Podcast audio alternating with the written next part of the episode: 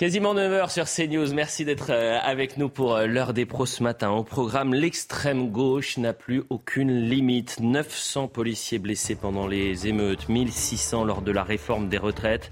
Mais à la rentrée, plusieurs partis et syndicats appellent les Français à manifester contre les violences policières le racisme systémique. Le communiqué a été publié sur le blog du père fondateur de la NUPES. Le 23 septembre prochain, Jean-Luc Mélenchon et ses lieutenants pourront-ils battre pavé pour euh, protester contre la police? On en parle dans cette émission. Euh, on parlera également de l'Aïle les Roses il y a un mois, tout juste, alors que certains responsables politiques refusaient justement d'appeler au, calme. Le maire de l'Aïle les Roses, en pleine période d'émeute, voyait son domicile attaqué à la voiture bélier. À l'intérieur, femmes et enfants terrorisés, blessés au moment de l'attaque. Un mois plus tard, nous sommes retournés sur place et vous entendrez la colère des habitants. Enfin, les prisons françaises se remplissent, mais les places manquent. On est bien loin de cette promesse des 17 000 places supplémentaires du chef de l'État. Les conditions de détention se détériore et on va revenir sur le message envoyé par la contrôleuse générale des prisons Dominique Simoneau qui rappelle l'importance de la réinsertion quand les Français demandent surtout, surtout de la fermeté à l'égard des criminels et des délinquants et que les peines prononcées Je vous présente les invités dans un instant, mais avant cela, le point sur l'information avec euh, Félicité Kindoki. Chère Félicité, bonjour. Bonjour Elliot. Dans l'actualité, une bijouterie braquée en plein cœur de Paris. Les faits se sont déroulés hier après-midi. Trois personnes, dont une femme, ont pris la fuite avec un butin estimé entre 10 et 15 millions d'euros. Un dispositif policier et un périmètre de sécurité ont bouclé une partie de la rue de la Paix dans le deuxième arrondissement des vols en hausse et des commerçants excédés. Certains ont décidé d'afficher les photos de leurs voleurs sur la devanture de leur magasin. Une pratique illégale mais nécessaire selon eux. Le collectif Ras le vol a été créé. Les explications du représentant. Si vous le permettez, c'est une pratique qui existe déjà à l'étranger depuis de nombreuses années. Euh, en France, ça fait, ça fait plusieurs mois que ça existe. Ça, va faire presque deux ans qu'on a des commerçants euh, qui pratiquent ce type de, diffusion d'images. Comme vous le voyez sur les écrans, euh, ce que moi j'ai pu faire à Amiens, ce que Adrien a fait à Nice hier, c'est-à-dire on en a ras-le-bol. Ce qu'on veut, c'est diffuser les images de ceux qui rentrent chez nous et qui aujourd'hui volent en toute impunité. Euh, je pense que les commerçants français en ont ras-le-bol et que, j'allais dire, ils, témoignent de ce ras-le-bol auprès de tous les clients de cette façon-là dans les Pyrénées-Atlantiques. Le bilan judiciaire des fêtes de Bayonne a été présenté hier. Après cinq jours de festivités et 1,3 million de festivaliers, plusieurs enquêtes ont été ouvertes par le parquet, quatre pour viol et une pour tentative de meurtre. Les auteurs présumés n'ont pas encore été identifiés. Les investigations débutent tout juste. Aux États-Unis, Donald Trump de nouveau inculpé, cette fois-ci pour euh, sa présumée tentative de renverser les résultats de la présidentielle de 2020 après sa défaite. Il fait face à quatre chefs d'inculpation, dont complot à l'encontre de l'État américain, entrave à une procédure officielle et atteinte aux droits électoraux. Merci beaucoup pour le point sur l'information, rendez-vous à, 10h bien sûr. On est avec Thomas Bonnet, journaliste euh, service politique de CNews. Olivier D'Artigol est présent. William Tay, Charlotte Dornelas, Jean-Claude Félix, Chikaya. Merci d'être avec nous. Vous êtes chercheur à l'IPSE Pôle Afrique et vous êtes avec nous pour apporter un, éclairage sur ce qu'il se passe au Niger et euh, finalement ces ressortissants français qui sont rapatriés d'urgence. On est d'ailleurs en direct avec Salimata Sissoko. Vous êtes ressortissante française. Vous avez été rapatriée et vous êtes arrivée à, Roissy euh, cette nuit. Merci d'être avec nous, euh, Salimata. On revient vraiment dans, quelques instants vous voir, mais je voulais qu'on commence cette émission par une actualité dont peu de personnes vont parler ces prochains jours. Euh, quoique, il y a eu quand même quelques euh, sujets, notamment au JT de TF1, lorsqu'on parle de territoire oublié, territoire perdu, de notre patrimoine qui est parfois laissé à l'abandon. Un nouvel exemple en Mayenne, à la Baconnière, c'est un village de moins de 2000 habitants.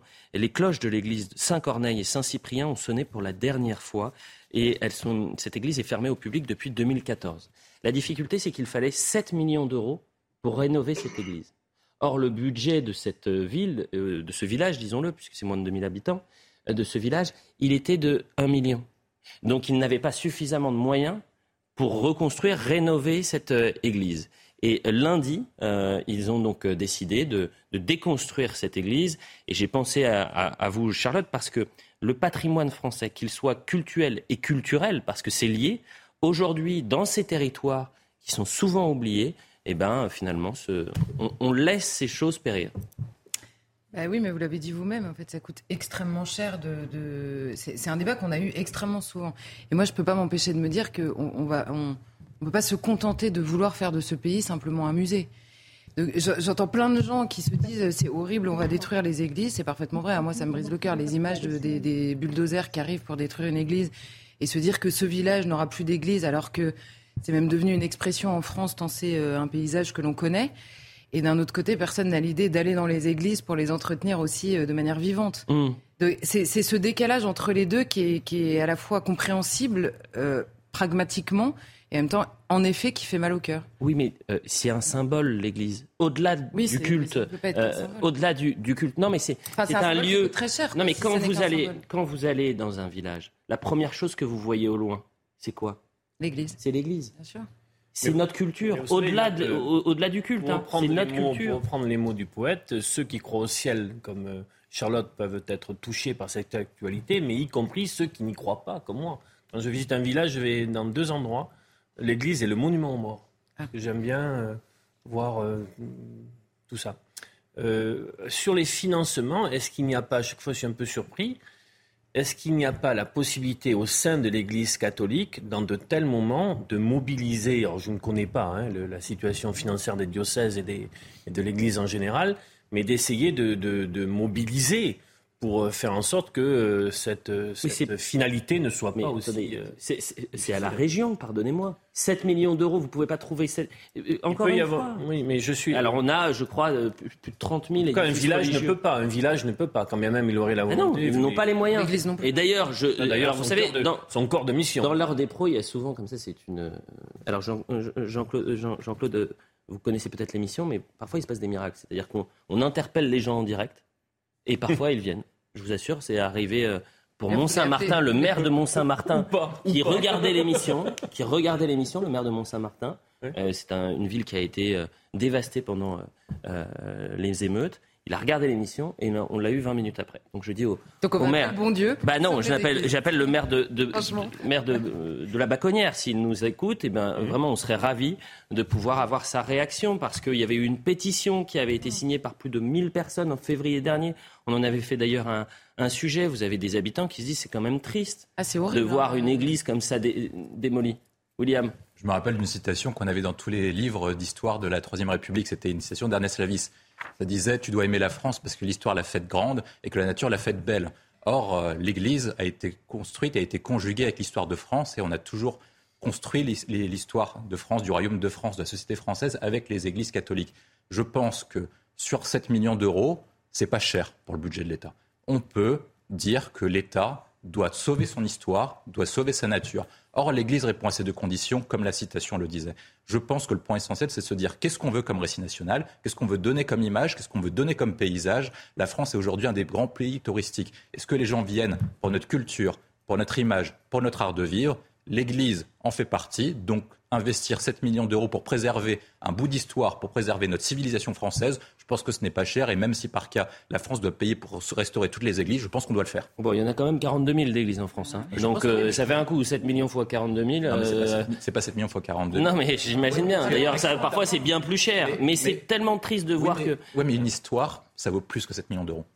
Voilà ce qu'on pouvait dire. Et je, répète, hein, si euh, le, maire de, de, cette ville de Baconnière en Mayenne nous écoute, il sera le bienvenu pour, pour réagir, bien sûr, euh, à, cette actualité. Euh, revenons à, l'actualité principale de ce matin tout de même. Et c'est ce, ce, pourquoi vous êtes là, Jean-Claude Félix Chikaya. ce sont les premières évacuations de ressortissants français au Niger qui ont commencé. Un avion a d'ailleurs atterri tôt ce matin à Roissy avec 262 personnes à bord. Cette évacuation intervient dans un contexte de tension euh, avec euh, la junte putschiste qui a pris le pouvoir. Il y a 1200 Français qui sont euh, inscrits sur les listes consulaires au Niger et il y en a 600 qui ont demandé à, à, être rapatriés. Avant de vous donner la parole, cher Jean-Claude, quand même Salimata Sissoko qui est avec nous et et vraiment, je vous remercie, euh, Salimata, parce que vous êtes ressortissante française, vous êtes rapatriée du Niger. Vous, étiez dans cet avion euh, ce matin. D'abord, comment, comment allez-vous? Est-ce que vous n'êtes pas trop fatigué ce matin? Ben, Ça va. Après une bonne douche, euh, je me porte bien. Ça va. Est-ce que vous pouvez nous raconter, Salimata, ces dernières 24 heures? Que s'est-il passé? Racontez-nous, puisque vous étiez justement euh, au Niger encore hier, et vous étiez, si je ne m'abuse, là-bas pour les vacances. Oui, c'est vrai que je suis allée en vacances avec ma fille. Et avec tout ce qui s'est passé, il fallait qu'on rentre, quoi. Et on s'est fait enregistrer. C'est vrai que ça a pris un peu de temps parce qu'on était nombreux. Mais on a été bien reçus. Euh, la prise en charge était parfaite.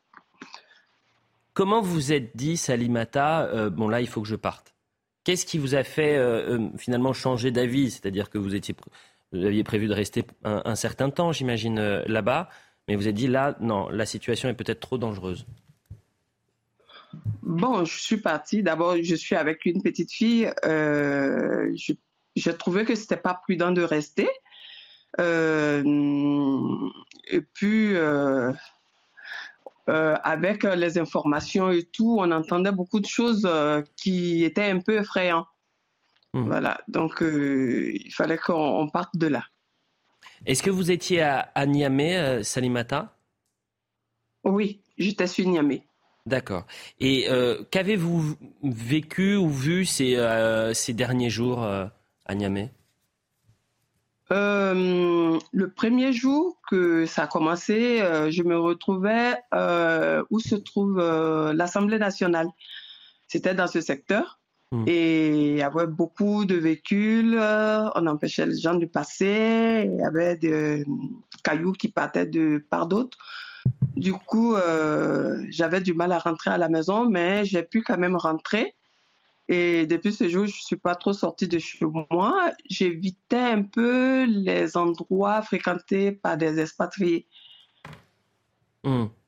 Pourquoi vous évitiez ces endroits-là? C'est-à-dire que j'imagine que vous avez vu les, les images des tensions aux abords de l'ambassade. C'est ça qui vous a fait changer en quelque sorte d'avis? Tout euh, à fait. Salimata, vous connaissez euh, euh, la région. Vous m'aviez dit au téléphone un peu plus tôt que vous avez de la famille au Niger. Euh, est-ce que vous aviez déjà vécu un tel niveau de tension là-bas? Non, non, franchement non. Non. Tout était calme. À chaque fois que je vais, tout est calme. Hmm. Euh, cette fois-ci, ça a été un peu effrayant parce que, en plus, j'étais avec ma fille. Euh, j'évitais beaucoup qu'elle soit en danger. Hmm. Eh bien, écoutez, merci beaucoup pour votre euh, témoignage, Salimata. Euh, une toute dernière question. Dans cet avion, je le disais, il y a 262 ressortissants euh, qui ont été rapatriés d'urgence. Est-ce que vous avez pu échanger avec certains? Que vous ont-ils dit? Bon, avant de monter dans l'avion, j'ai croisé une dame qui travaille à la Croix-Rouge et c'est avec elle que j'ai échangé un peu. Et elle, vous a, elle vous a dit quoi? Elle était triste de quitter les lieux? Elle était inquiète? Voilà, surtout, surtout. Elle était très triste par rapport à ses collègues qui étaient restés. Hmm. Euh, elle a trouvé que c'était un peu. Ça a été très rapide, quoi. Euh, j'ai pu lire.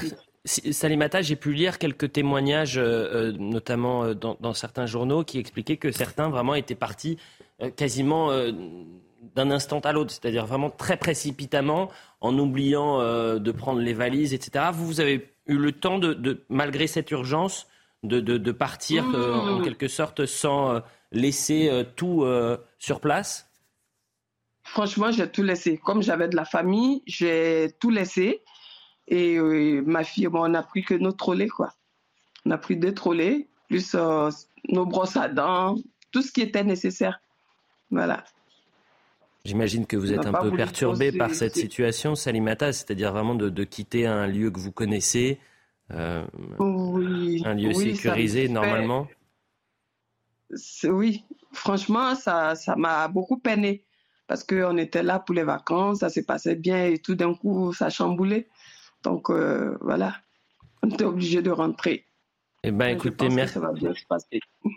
Merci beaucoup, Salimata, pour votre témoignage et on pense très fort à, vous, à vos proches, bien sûr, en espérant évidemment que la situation va se calmer sur le, sur le territoire. Et puis, si vous souhaitez, dans les prochains jours, venir sur le plateau, vous serez toujours euh, la bienvenue, cher Salimata. Merci beaucoup pour votre témoignage. Jean-Claude Félix Chikaya, je rappelle que vous êtes chercheur au pôle Afrique. Lorsque vous entendez ce témoignage, des gens qui sont vraiment partis avec rien. Euh, oui, ils sont partis avec euh, presque rien, c'est-à-dire euh, le, nécessaire. Ils sont partis de manière un petit peu précipitée. c'est une décision qui a été prise de la part de la diplomatie française qu'on peut tout à fait comprendre. C'est une mesure préventive. il y a une proposition qui a été faite aux ressortissants français et même européens, européens par extension, parce que la diplomatie française est, est donc la plus efficiente en Europe, voire au monde, juste derrière euh, les États-Unis euh, pour ce mode d'évacuation de, ressortissants quand il y a ce type de crise. Mmh. Ce qui prédomine euh, dans la tête des, ressortissants qui ont pris l'avion, certains sont encore dans les deux avions qui vont pas tarder à atterrir et ceux que, celui qui vient déjà d'atterrir, c'est plutôt la tristesse, le déchirement, l'incompréhension. Beaucoup ont hésité à prendre cet avion parce que le calme est quand même revenu sur Niamey. Ils ont vu bien sûr des images et parfois donc assister à proximité euh, aux exactions et aux manifestations qui avaient euh, plusieurs tons. Donc certains, euh, malheureusement, ont eu un, ton plus que véhément à l'égard où il faut donc resserrer peut-être le couloir parce que le, le mot sentiment anti-français a quand même une histoire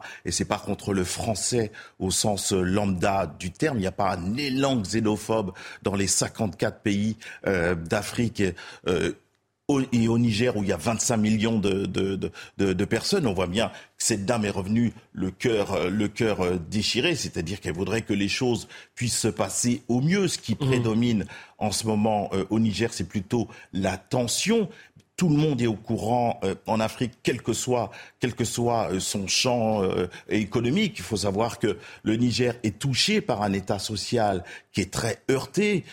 plus de 71% des Nigériens vivent en deçà du, en deçà du, seuil de, de pauvreté. Monsieur Bazoum, il est vrai, est critiqué, mais il, a, il s'est malgré tout, il a malgré tout travaillé au mieux, le, taux de croissance est à plus de 10%. On pouvait arriver donc au Niger à 12%. C'est vrai que son élection était contrastée. Mais ce qu'on peut dire aujourd'hui, c'est que tous les Nigériens ne pensent pas la même chose à l'égard de la France, de Bazoum et de ce qui se passe en ce moment comme tournant historique euh, sur le plan continental. C'est plutôt la refonte des rapports, pas seulement avec la France, mais aussi avec euh, euh, d'autres d'autres chancelleries. J'entends, mais quand même, excusez-moi, Monsieur euh, euh Félix Le fond d'écran. J'entends, j'entends. Mais, mais, vous avez quand même maintenant des ressortissants français qui partent quasiment dans l'urgence absolue parce qu'il y a un risque. Justement, y venir. Ah, il y a, voilà, il y a, il y a juste un, risque pour la sécurité de ces, ces, ces Français qui sont sur place. Je, je, voulais venir juste parler du, du fond d'écran de cette crise parce que c'est un coup d'État, mais il y, a, il y en a eu un autre en, de, en 2021, en 2022, en 96, en 99 en 2010. Donc c'est un pays qui vit dans l'instabilité, dans euh, l'instabilité politique. Donc l'inquiétude, malheureusement, fait partie euh, de, la vie quotidienne euh, des Nigériens, où les responsabilités premières portées sont à la, classe politique, avec des mauvaises gouvernances qui malheureusement se sont, se sont succédées, et les ressortissants français qui vivent au Niger, eux, pour la plus grande partie, ne se sentaient pas montrés du doigt et stigmatisés. Il y a une inquiétude. Il n'y a pas eu d'agression à leur égard. Mais quand l'ambassade, l'ambassade qui est, la représentation. Quand le drapeau français est brûlé, quand l'ambassade est attaquée, là, il faut agir. C'est-à-dire que c'est, c'est, c'est une mesure préventive de la part de la diplomatie française et du président qui est tout à fait compréhensible. Sur 1200, 600 ont préféré venir pour leur sécurité, notamment pour, pour l'instant. Pour l'instant. Pour l'instant pour l'instant. C'est-à-dire qu'on verra ce qui va se passer pour les 600 autres euh, qui sont recensés euh, au consulat. On va écouter ces ressortissants qui, ont, qui vraiment qui sont partis euh, quasiment dans, dans l'urgence. Dans l'urgence, exactement, et dans la précipitation. Que ça a commencé, on n'est pas sorti de la maison, on est resté à l'intérieur jusqu'à ce qu'on nous a évacués. C'est toujours bien d'être rentré. On verra dans les jours et semaines prochaines comment ça va évoluer là-bas. Et nous qui, qui, y sommes assez attachés, on va suivre ça avec attention. Je suis content d'être ici. je ne sais pas qu'est-ce qui va se passer euh, là-bas. Les choses sont un peu étendues. Et on va écouter Myriam Benrad, qui est professeure en relations internationales, et elle parle quand même d'un événement spectaculaire. C'est pas euh, effectivement tout le, tous les jours, ça n'a rien d'anodin de voir ces ressortissants français et européens quitter, puisqu'il y a eu 100 ressortissants également qui ont atterri euh, ce matin à Rome.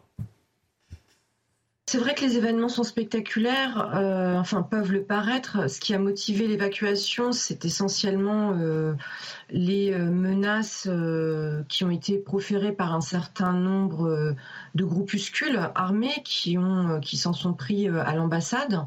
On a un contexte plus large d'animosité envers la France au Niger depuis un certain temps, mais là c'est vrai qu'on a assisté à une escalade.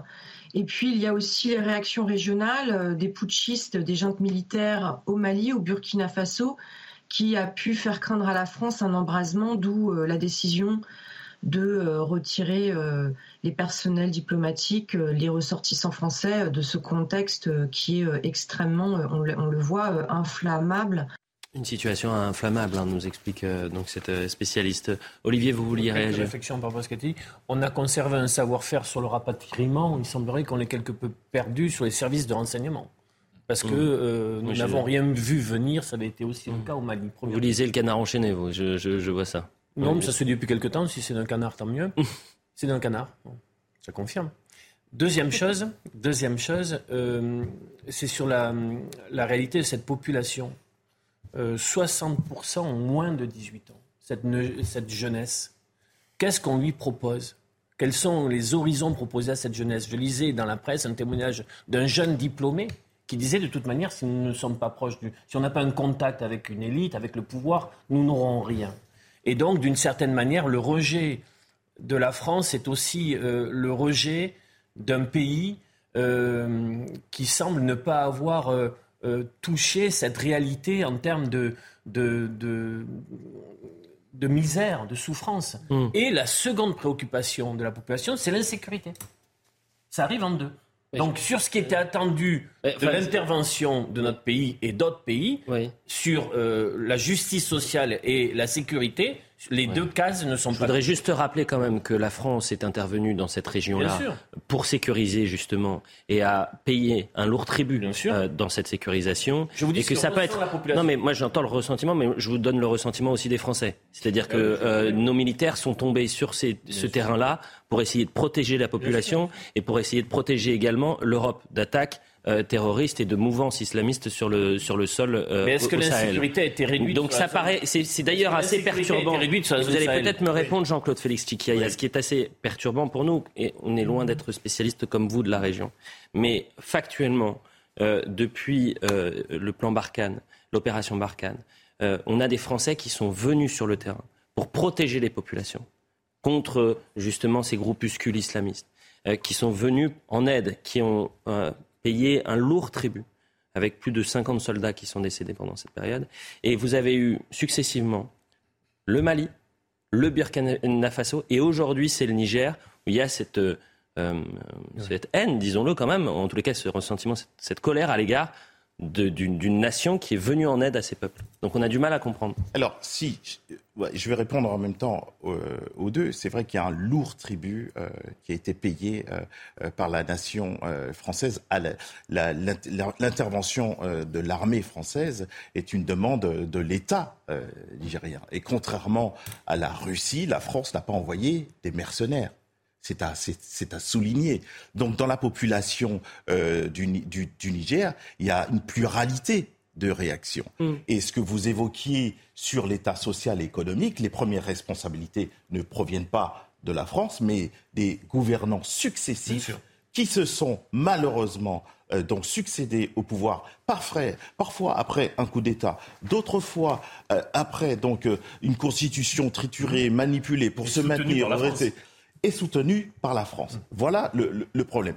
Donc, il y a ce, qui, ce qui est demandé, c'est que la France, pour, dans la refonte des rapports entre la France politique et certains pays d'Afrique qui continuent pour certains d'être soutenus mmh. alors qu'ils sont là depuis plusieurs décennies, voire 40 euh, ans, et ils sont tout, ils sont en train de heurter des destins, euh, pas seulement des, plus jeunes, mais certains n'ont connu qu'un seul, qu'un seul président. Certains sont là depuis quatre décennies. Mais le peuple du Niger n'oublie pas que les premières responsabilités sont sur, euh, les autorités nigériennes. Les autorités, il y a du népotisme, de la corruption endémique et autres. Donc c'est un moment paroxystique où, où c'est un tournant politique où les responsabilités de chacun sont pointées du doigt, mais il n'y a pas de mélange avec le ressortissant français, sauf pour des groupuscules, comme vous l'avez dit, qui là ont d'autres motivations plus radical. J'entends. On est avec le général Bruno Clermont. Merci d'être avec nous. J'ai juste une question, euh, mon général, euh, sur euh, la crainte d'une intervention militaire. Parce que, certes, les ressortissants français, ont, pour la plupart, ont quitté donc le, le Niger et Niamey. Mais est-ce qu'il faut craindre une intervention militaire? D'abord, la plupart n'ont pas encore quitté le Niger. Pas encore, vous avez raison. Deux rotations d'avions de l'armée de l'air ont ramené euh, les ressortissants volontaires. On parle bien des volontaires, hein. ce n'est pas la totalité, ce n'est pas une obligation vers la France. Et aujourd'hui, il y aura deux autres avions qui amèneront le reste des ressortissants, y compris d'ailleurs de très nombreux ressortissants européens et même les Américains qui ont demandé, euh, à, le Pentagone a demandé à ce que la France puisse ramener les civils américains qui le souhaitent. Donc effectivement, le risque aujourd'hui, euh, la particularité de ce coup d'État, c'est qu'il n'est pas consommé, il n'est pas abouti. le pays est encore divisé, il n'a pas pris totalement le pouvoir, et en particulier vous avez une action de la CDAO, l'organisation régionale qui, regroupe une quinzaine de pays, qui a, donné un ultimatum à, la junte nigérienne en leur disant écoutez, si vous ne rendez pas le pouvoir, si vous ne libérez pas le président Bazoum, nous allons mener une opération militaire. Et cette opération militaire, elle se prépare. Une opération militaire des Africains, de la CDAO, avec deux pays euh, extrêmement puissants militairement, euh, qui sont le Nigeria et, et le Tchad, qui n'appartient pas à la CDAO, a décidé de participer à cette opération militaire. Donc on est aujourd'hui dans une situation de une, espèce de dissuasion conventionnelle dans laquelle on met la pression sur la junte militaire pour leur dire mmh. écoutez, vous n'aurez pas les moyens de tenir une guerre contre euh, la CDAO euh, dans ces conditions-là, vous devez rendre le pouvoir et remettre le président Bazoum au pouvoir. C'est la situation aujourd'hui. Je terminerai par un dernier point. C'est plutôt calme aujourd'hui euh, au Niger. Et les ressortissants qui parlent me disent non, pas, mais la situation est calme. Parce que la réalité, c'est qu'il n'y avait pas de différent, il n'y avait pas le cas du Niger est très différent du Mali et du Burkina Faso. Il n'y avait pas de mouvement anti-français de fond. Il y avait effectivement la présence des groupes armés terroristes qui mènent une guerre terrible contre l'armée nigérienne et qui fait des dégâts très lourds. Mais il n'y avait pas ce sentiment euh, qui, a, qui abouti à, cette espèce de coup d'État d'opportuniste qui fait qu'à la différence des deux autres, il est, il est potentiellement, je dis bien potentiellement, même si ça ne va pas être facile, réversible. Donc on est dans mhm. la recherche de cette réversibilité. Eh bien, écoutez, merci pour ces précisions euh, générales. Euh, et merci également pour votre expertise, euh, Jean-Claude Félix Chikaya, chercheur à l'IPSE Pôle Afrique. Euh, est-ce qu'on peut vous retrouver demain matin également et essayer de faire des points euh, assez bah, jusqu'à la fin de la semaine, si possible je, On essaiera, mais parce que c'est toujours bien d'avoir des, des gens qui arrivent à avoir ce, ce recul que nous n'avons pas et que les téléspectateurs, ils ont juste besoin de comprendre ce qui peut se passer et pourquoi aujourd'hui on s'attaque en quelque sorte aux ressortissants français, ou du moins, là, c'est à, l'ambassade. Il y a eu une attaque contre l'ambassade. Et ce ne sont pas tous les euh, euh, Nigérians, bien sûr, vous avez entièrement raison. Après la publicité, on va parler de l'Aïle Rose. C'était il y a tout juste un mois. Le domicile du maire Vincent Jeanbrun avait été attaqué à la voiture bélier. Et on parlera de cette manifestation anti-police, disons-le, euh, puisque c'est contre les violences policières, le racisme systémique.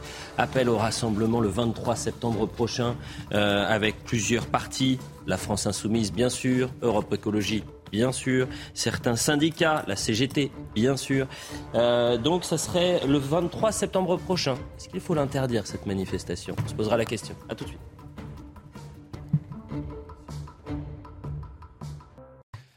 On poursuit l'heure des pros avec Thomas Bonnet, Olivier D'Artigol qui a lu le canard enchaîné ce matin, Charlotte Dornelas et, et William Tay cette semaine. Et euh, c'était la promesse euh, qu'on a faite dès lundi. Euh, chaque jour, on va revenir sur ce qui s'est passé il y a un mois, jour pour jour, c'est-à-dire les émeutes. Et dans la nuit de samedi 1er au dimanche 2 juillet, le maire de Laï-les-Roses, Vincent Jeanbrun, a vécu l'enfer. L'enfer, pourquoi? Parce qu'il est dans sa mairie une mairie qui est barricadée. Souvenez-vous de ces fils barbelés qui protégeaient la, mairie.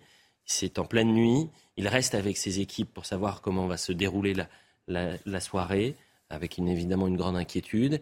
Et il apprend que son domicile est attaqué euh, à la voiture bélier. À l'intérieur de son domicile, il y a sa femme, ses deux enfants en bas âge. Euh, la femme va prendre les deux enfants et va s'échapper en s'extrayant de, la maison, elle va se fracturer la jambe. Et les délinquants ou criminels, peut-être qu'on peut les appeler des criminels présumés, vont continuer à tirer des mortiers d'artifice sur cette femme qui s'échappe accompagnée de ses deux enfants. On est retourné sur place hier euh, avec euh, les équipes de CNews euh, et le traumatisme est évidemment encore présent. Et ce qui est frappant, c'est qu'il y a encore les stigmates de, des violences dans la ville de La les roses Un mois après cette nuit qui a marqué tous les esprits, place désormais au calme à La les roses La vie a repris son cours mais les habitants restent toujours sous le choc après les violentes émeutes et l'attaque et tentative d'assassinat perpétrée au domicile du maire. Ça a été euh, inadmissible, c'est révoltant. Tout le monde l'a dit, hein. on ne s'attaque pas à, la maison euh, comme ça avec euh, quelqu'un dedans. Ça fait peur, ça se passait le soir et puis ils ont tout, tout abîmé. Malgré le retour à la tranquillité, les rues de la commune d'Île-de-France portent encore les stigmates de ces nuits de violence. La population craint de nouveaux débordements de la jeunesse et pointe également la responsabilité des parents. Et que les jeunes maintenant ils font n'importe quoi, ils, ne sont plus éduqués par les parents. Puis c'est tout. Ah oui, il y a beaucoup. Euh, il faudrait un peu les, les enfants qui soient un petit peu serrés quand même. Bâtiments détruits, abribus saccagés, un mois après ces émeutes urbaines. Comme de nombreuses villes, la île et Rose tente de se relever doucement et s'active à la reconstruction. La île et Rose, c'est une ville de 30 000 habitants en banlieue parisienne, une ville tranquille, euh, une belle ville euh, dont le quartier dit sensible a été rénové il y a juste euh, trois ans. il y a des investissements qui sont faits. Ce sont 200 à 300 personnes qui ont juste saccagé la ville, saccager le marché qui avait été euh, qui avait ouvert il y a quelques, quelques mois et qui s'en sont pris, pour 12 d'entre eux, 12 présumés, qui s'en sont pris à, la, à la, au domicile du maire. Quel regard vous, vous, vous portez sur ce qui s'est passé, Charlotte? Bah, Au-delà de. Enfin, la particularité, on va dire là, ce qu'on voit, c'est que vous disiez, ils étaient 12 sur place à attaquer le domicile bah, Il y a eu 12, euh, si mes souvenirs sont bons, il y avait eu 12 euh, personnes interpellées. En tout cas, ils sont nombreux. Je veux dire, c'est pas deux euh, gars qui s'engrainent l'un l'autre. Ils sont. En fait, moi, c'est ça qui me fascine. C'est vous arrivez sur place. Vous... Déjà, à la base, l'idée est saugrenue, on va dire. même dans des émeutes, aller attaquer un domicile particulier. Vous voyez la femme qui s'échappe avec des petits enfants. Il y en a pas un qui se dit là, on va trop loin. Non, il continue à attaquer. Moi, c'est ce, ce comment dire ce manque d'empathie euh, minimale chez des personnes très jeunes qui m'inquiète beaucoup parce que c'est ce qu'on retrouve tout le temps, c'est ce qu'on retrouve dans les agressions de jeunes, c'est ce qu'on retrouve dans les bagarres entre bandes.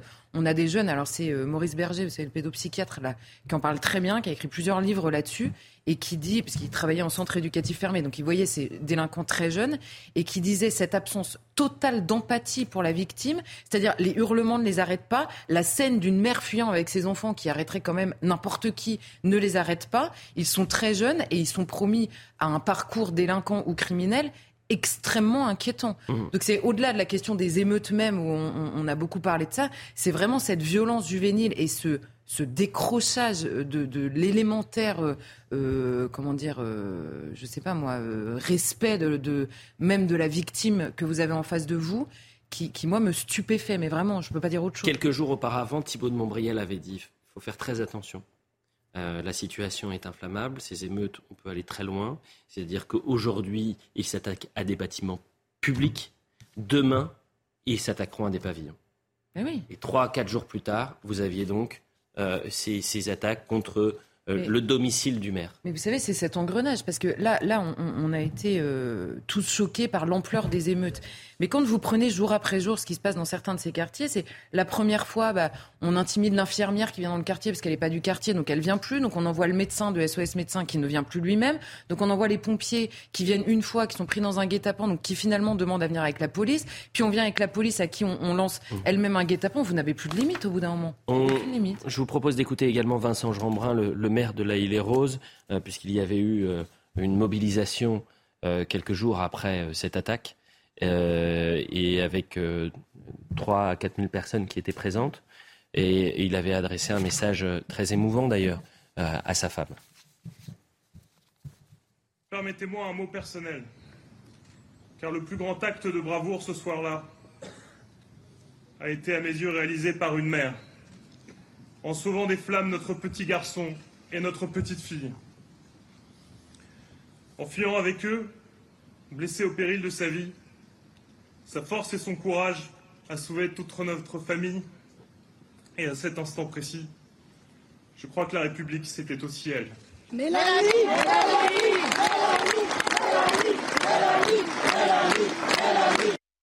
Si on a conscience en fait de la violence à laquelle on a été confronté il y a un mois et du niveau de haine euh, qui va jusqu'à euh, s'attaquer au domicile d'un maire, à la voiture bélier, à s'attaquer à des enfants et à, la femme du, maire Olivier D'Artigol. D'abord, je trouve très bien qu'on puisse faire un focus sur un mois après, parce que ce sont des, des, actus qui, bien sûr, nous sidèrent, mais après, avec l'actualité zapping, on a tendance à oublier. Donc, le côté que sont-ils devenus et comment ça évolue sur place, c'est très bien de le faire.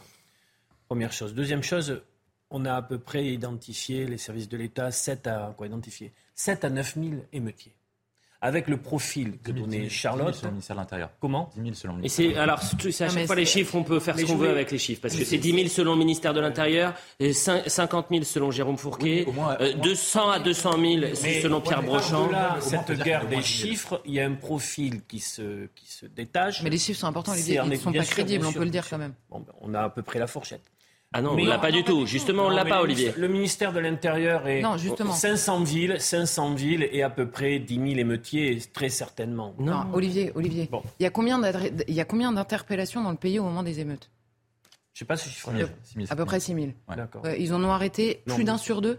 non, ben, voyons. Davantage. Dont acte, dont acte. Mais revenons sur ce, que tu indiquais, c'est-à-dire ce profil de, de jeunes et très jeunes, avec des fonctionnaires de police qui nous disent on a une véritable haine et une véritable rage devant nous. C'est-à-dire qu'on sent bien que plus rien ne tient et qu'il n'y a plus de limites, de cadres, de frontières à ne pas dépasser. Ça peut donc donner euh, ce que l'on vient de, rappeler ici. Reste qu'un mois après, l'exécutif est toujours à s'interroger sur qu'est-il en train de se passer, que s'est-il passé. Je pense qu'on peut tous s'entendre sur le diagnostic, on ne sera peut-être pas d'accord sur les solutions à y apporter, mais le déni le, fait que l'exécutif, notamment le président, veuille presque enjamber et passer à autre chose, a quelque chose de très dangereux. Vous savez que, euh, et vous me faites la transition, cher Olivier, parce que Elisabeth Borne est allée à la de Rose euh, au lendemain de l'attaque. Et il y avait la même, vous avez parlé de sidération, nous on a couvert cette actualité-là, euh, il y avait la même sidération qu'après une attaque terroriste, mmh. qu'après un attentat. Je, vous l'assure.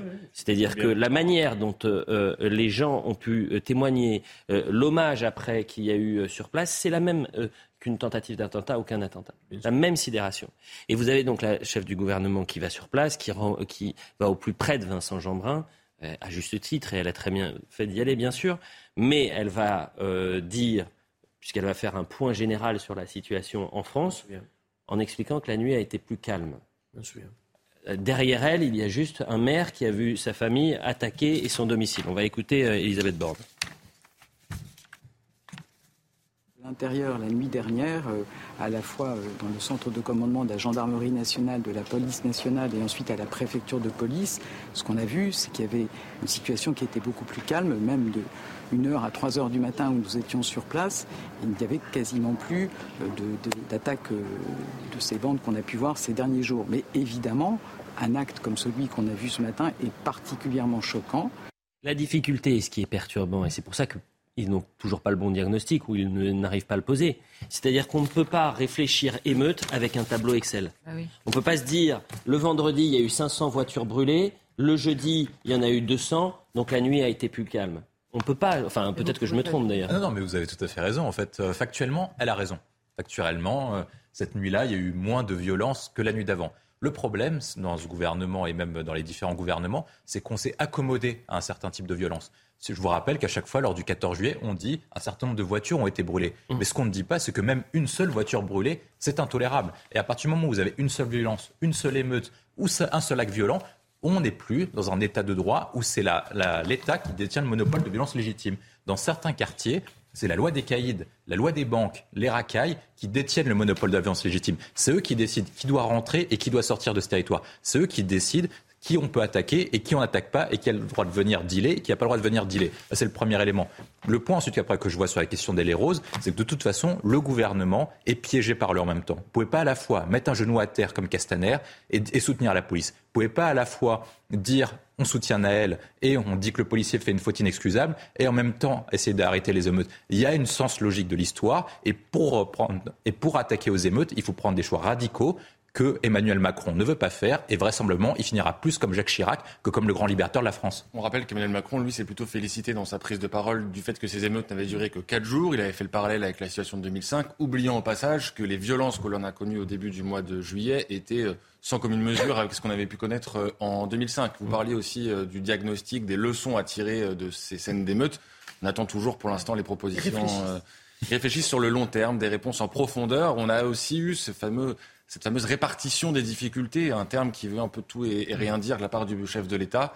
On attend des pistes maintenant. si vous me permettez, ça veut tout dire. Ça veut dire que le chef de l'État, euh, au lieu de parler de délinquants, il préfère de parler de difficultés. Euh, c'est un terme qui englobe tout. Oui, bah ça, oui, mais sauf que euh, il y a des mots qui sont plus factuellement précis et vrais que des difficultés. c'est. Ça aura encore plus de villes touchées la prochaine. Mais non, mais alors pour l'Aïe et les Roses, par exemple, c'est un cas très, très intéressant, l'Aïe et les Roses. Parce que moi, j'y suis allé pour prendre un peu le pouls, pour comprendre ce qui se passait, euh, rencontrer les, habitants. Déjà, ils vous expliquent qu'en 30 ans, la ville, elle a changé. Bah, elle a changé. La population dans cette ville a changé. Euh, elle vous explique également euh, que la mairie fait énormément d'efforts en investissant.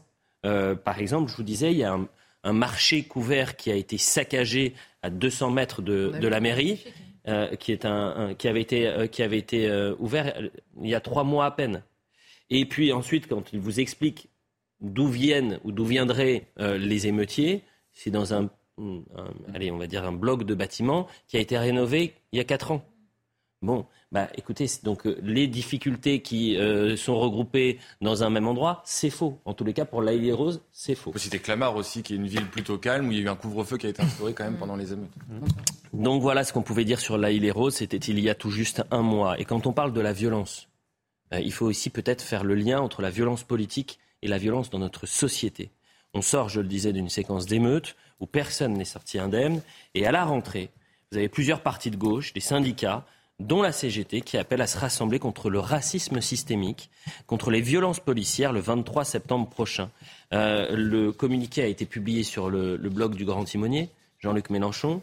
Le meurtre de Naël, tué par un policier à bout portant le 27 juin euh, à Nanterre, a mis de nouveau la lumière sur ce qui doit cesser, le racisme systémique, les violences policières et les inégalités sociales que creuse la politique d'Emmanuel Macron. Je le dis, le 23 septembre prochain, on sera en pleine période euh, où euh, tous les lieux seront sécurisés dans, Paris, puisque ce sera la Coupe du Monde de rugby.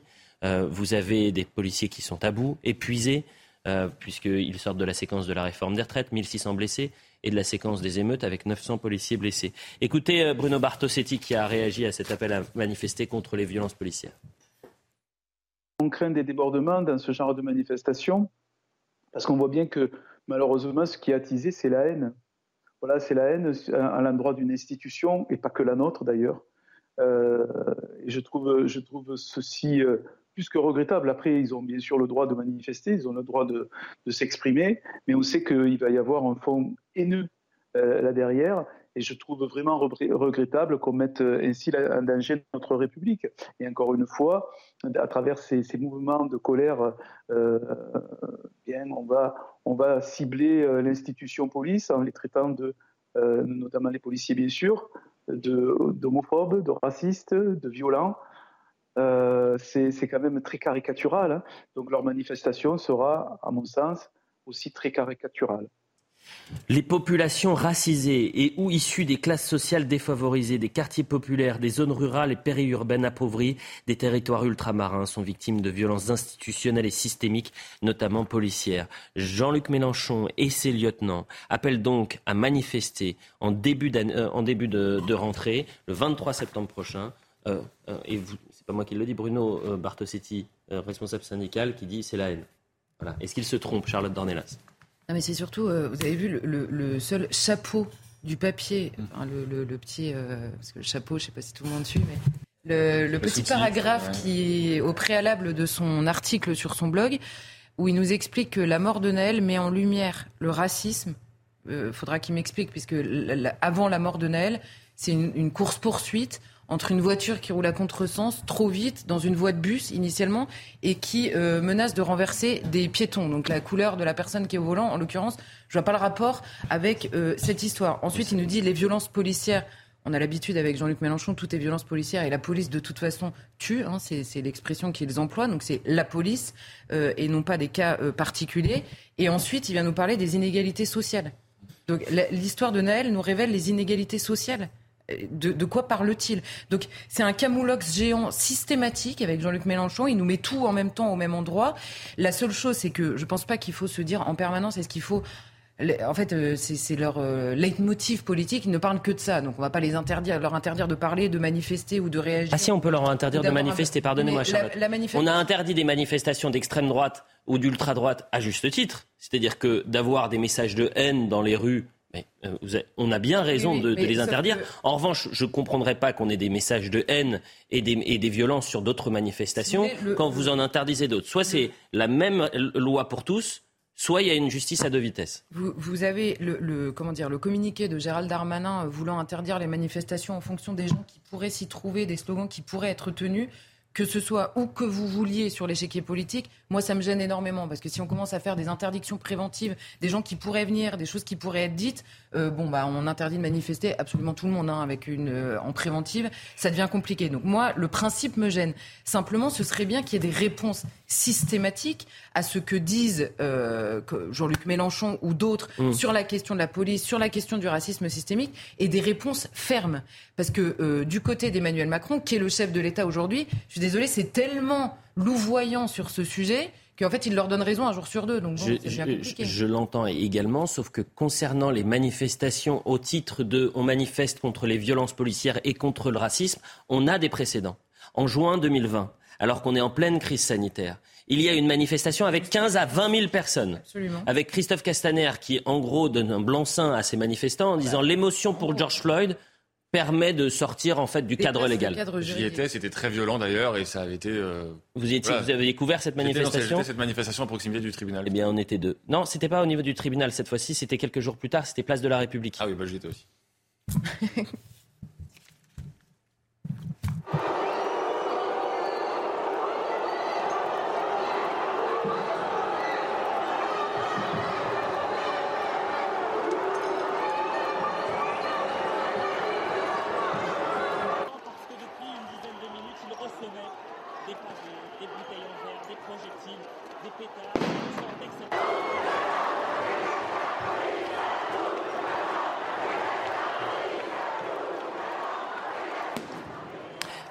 reste évidemment sur ces images le 13 juin. C'est très intéressant de voir que cet appel à manifester le 23 septembre prochain, par exemple, le collectif Traoré ne l'a pas signé. Mm. Euh, il y a plusieurs associations, notamment Attaque, Dernière Rénovation, euh, une vingtaine d'associations qui appellent à se mobiliser le 23 septembre prochain. J'aimerais bien qu'on creuse un peu, savoir si ces associations sont subventionnées, par exemple, reçoivent des subventions de l'État si les Français qui nous regardent aujourd'hui ont envie euh, de, subventionner des associations qui vont manifester en septembre prochain, en considérant qu'il faut lutter contre les violences policières et contre le racisme systémique en faisant en quelque sorte euh, un trait d'union. On en a un peu parlé hier, euh, Monsieur Dartigol. Est-ce que vous avez changé un peu d'avis Vous n'aimez pas Elliott quand je commence par. Il y a plusieurs éléments. Il y a pour autant plusieurs éléments. Mm-hmm. Le premier, c'est que je fais partie de cette gauche qui soutient les forces de l'ordre. Euh, ce sont souvent d'ailleurs des fils du peuple, euh, mal considérés, mal payés, qui ont des conditions de travail euh, redoutablement difficiles. Ça, c'est la première chose. Pour autant, il y a des questions qui se posent. Nous sommes le seul pays en Europe à avoir autant de morts suite à des refus d'obtempérer. Pourquoi? Par contre, pas en maintien de l'ordre. Hein. Non, mais c'est seul pays où il y en a C'est un sujet. Deuxième sujet, est-ce qu'il y a, il y a du racisme dans la société? Mhm. Est-ce qu'il y a du racisme parfois euh, dans les forces de l'ordre, ça a été documenté, informé. Vous n'avez même pas besoin de réfléchir à cela. Évidemment qu'il peut y avoir du racisme dans la police, comme il y a du racisme dans la société. mais ça n'est pas systémique. Je termine. Ce que je récuse. Ah oui, mais si vous terminez pour dire. Ce que je récuse, je l'ai dit hier soir, c'est le terme systémique. Euh, parce que bien évidemment, il n'est pas juste, mais ça ne nous exonère pas du fait d'apporter des réponses fortes quand des situations ne sont inacceptables en termes de déontologie. Mais ça veut dire quoi Première chose, mais ça veut dire qu'il y a aussi des problèmes à régler. Mais ça veut dire que ces voilà. réponses, Par exemple, dans, le rapport, j'ai beaucoup de, de, de, de, copains qui sont maires de communes populaires. Dans les quartiers populaires, que je préfère euh, sensibles, il y a en effet des questions à réfléchir sur la relation police avec une partie de la jeunesse. Deuxième chose, je suis contre le refus. Que, je, je, termine, je, termine, je suis contre le refus. Je suis contre l'interdiction des manifs. Parce que là, on glisse vers quelque chose qui nous amène vers euh, une situation qui ah donc quand l'extrême droite comme l'extrême non, non, Olivier D'Artigol quand l'extrême droite veut manifester elle, elle, peut manifester. À partir du moment où il n'y a pas de salut hitlérien où il n'y a pas ah. de de, euh, de croix gammée où il n'y a pas de oui parce mais lorsque lorsqu'il bah, lorsqu'il y a lorsqu'il y a des manifestations on scande tout le monde déteste la police. Des appels contre les forces de l'ordre. C'est RSSS par exemple. Il y a des abrutis lors de Non mais c'est pas des abrutis. C'est ça, ce que je ça veux simplement vous dire. C'est pas des abrutis, Olivier. Je veux simplement vous dire attention. C'est pas des abrutis. C'est des gens qui sont là pour frapper sur les policiers. C'est le type de société qui pourrait nous amener à interdire toute expression d'idées ou de sensibilité politique, quand bien même vous êtes opposé à ces idées ou sensibilités. C'est une question qu'on pourrait se poser après la publicité. L'impunité, notamment d'une partie de la gauche, qui fait ce qu'elle veut depuis des années, qui va manifester au son de tout le monde déteste la police, CRSSS, avec des manifestations. mais ça date, vous avez entièrement raison, c'est qu'on l'accepte. Ça date. Bah, c'est pas grave, c'est folklorique. Mais oui, c'est le folklore. Mais acceptons. Et qu'aujourd'hui, lorsque vous avez des manifestations, ce sont des dizaines, voire des centaines de policiers qui sont fracassés. Bah, écoutez, peut-être qu'un jour, il faut signer la fin de la récré. et où faut, faut... Oui. En fait, comment dire, ils vont, ils vont plus loin que le discours ambiant, parce que je reprends ce que vous avez dit. On se pose la question à chaque fois que revient. Bon, déjà, on, vit euh, trois jours d'émeutes complètement lunaires dans ce pays et ça finit en débat sur la police. Moi, ce pays ne cesse de m'étonner, en fait, quand même. Hein. parce que heureusement qu'ils étaient là hein, pendant les. Bah, si, je suis désolée, c'est quand même ça qui se passe. Et l'extrême gauche réussit. C'est un peu caricatural. D'autres sujets après ces émeutes sont débattus que la police. Pardon. Bon, les amis, c'est la publicité. Je vous coupe, je suis désolé.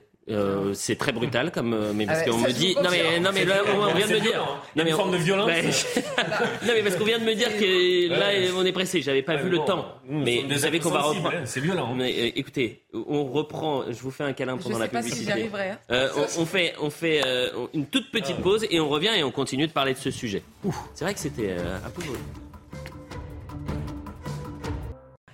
Un peu plus de 10 heures sur CNews, on, on poursuit l'heure des Pro 2, mais d'abord on fait le point sur l'information avec vous, Salimata. Euh, euh, félicité euh, Kindoki, pardonnez-moi. Félicité, c'est à vous. Merci Elliot.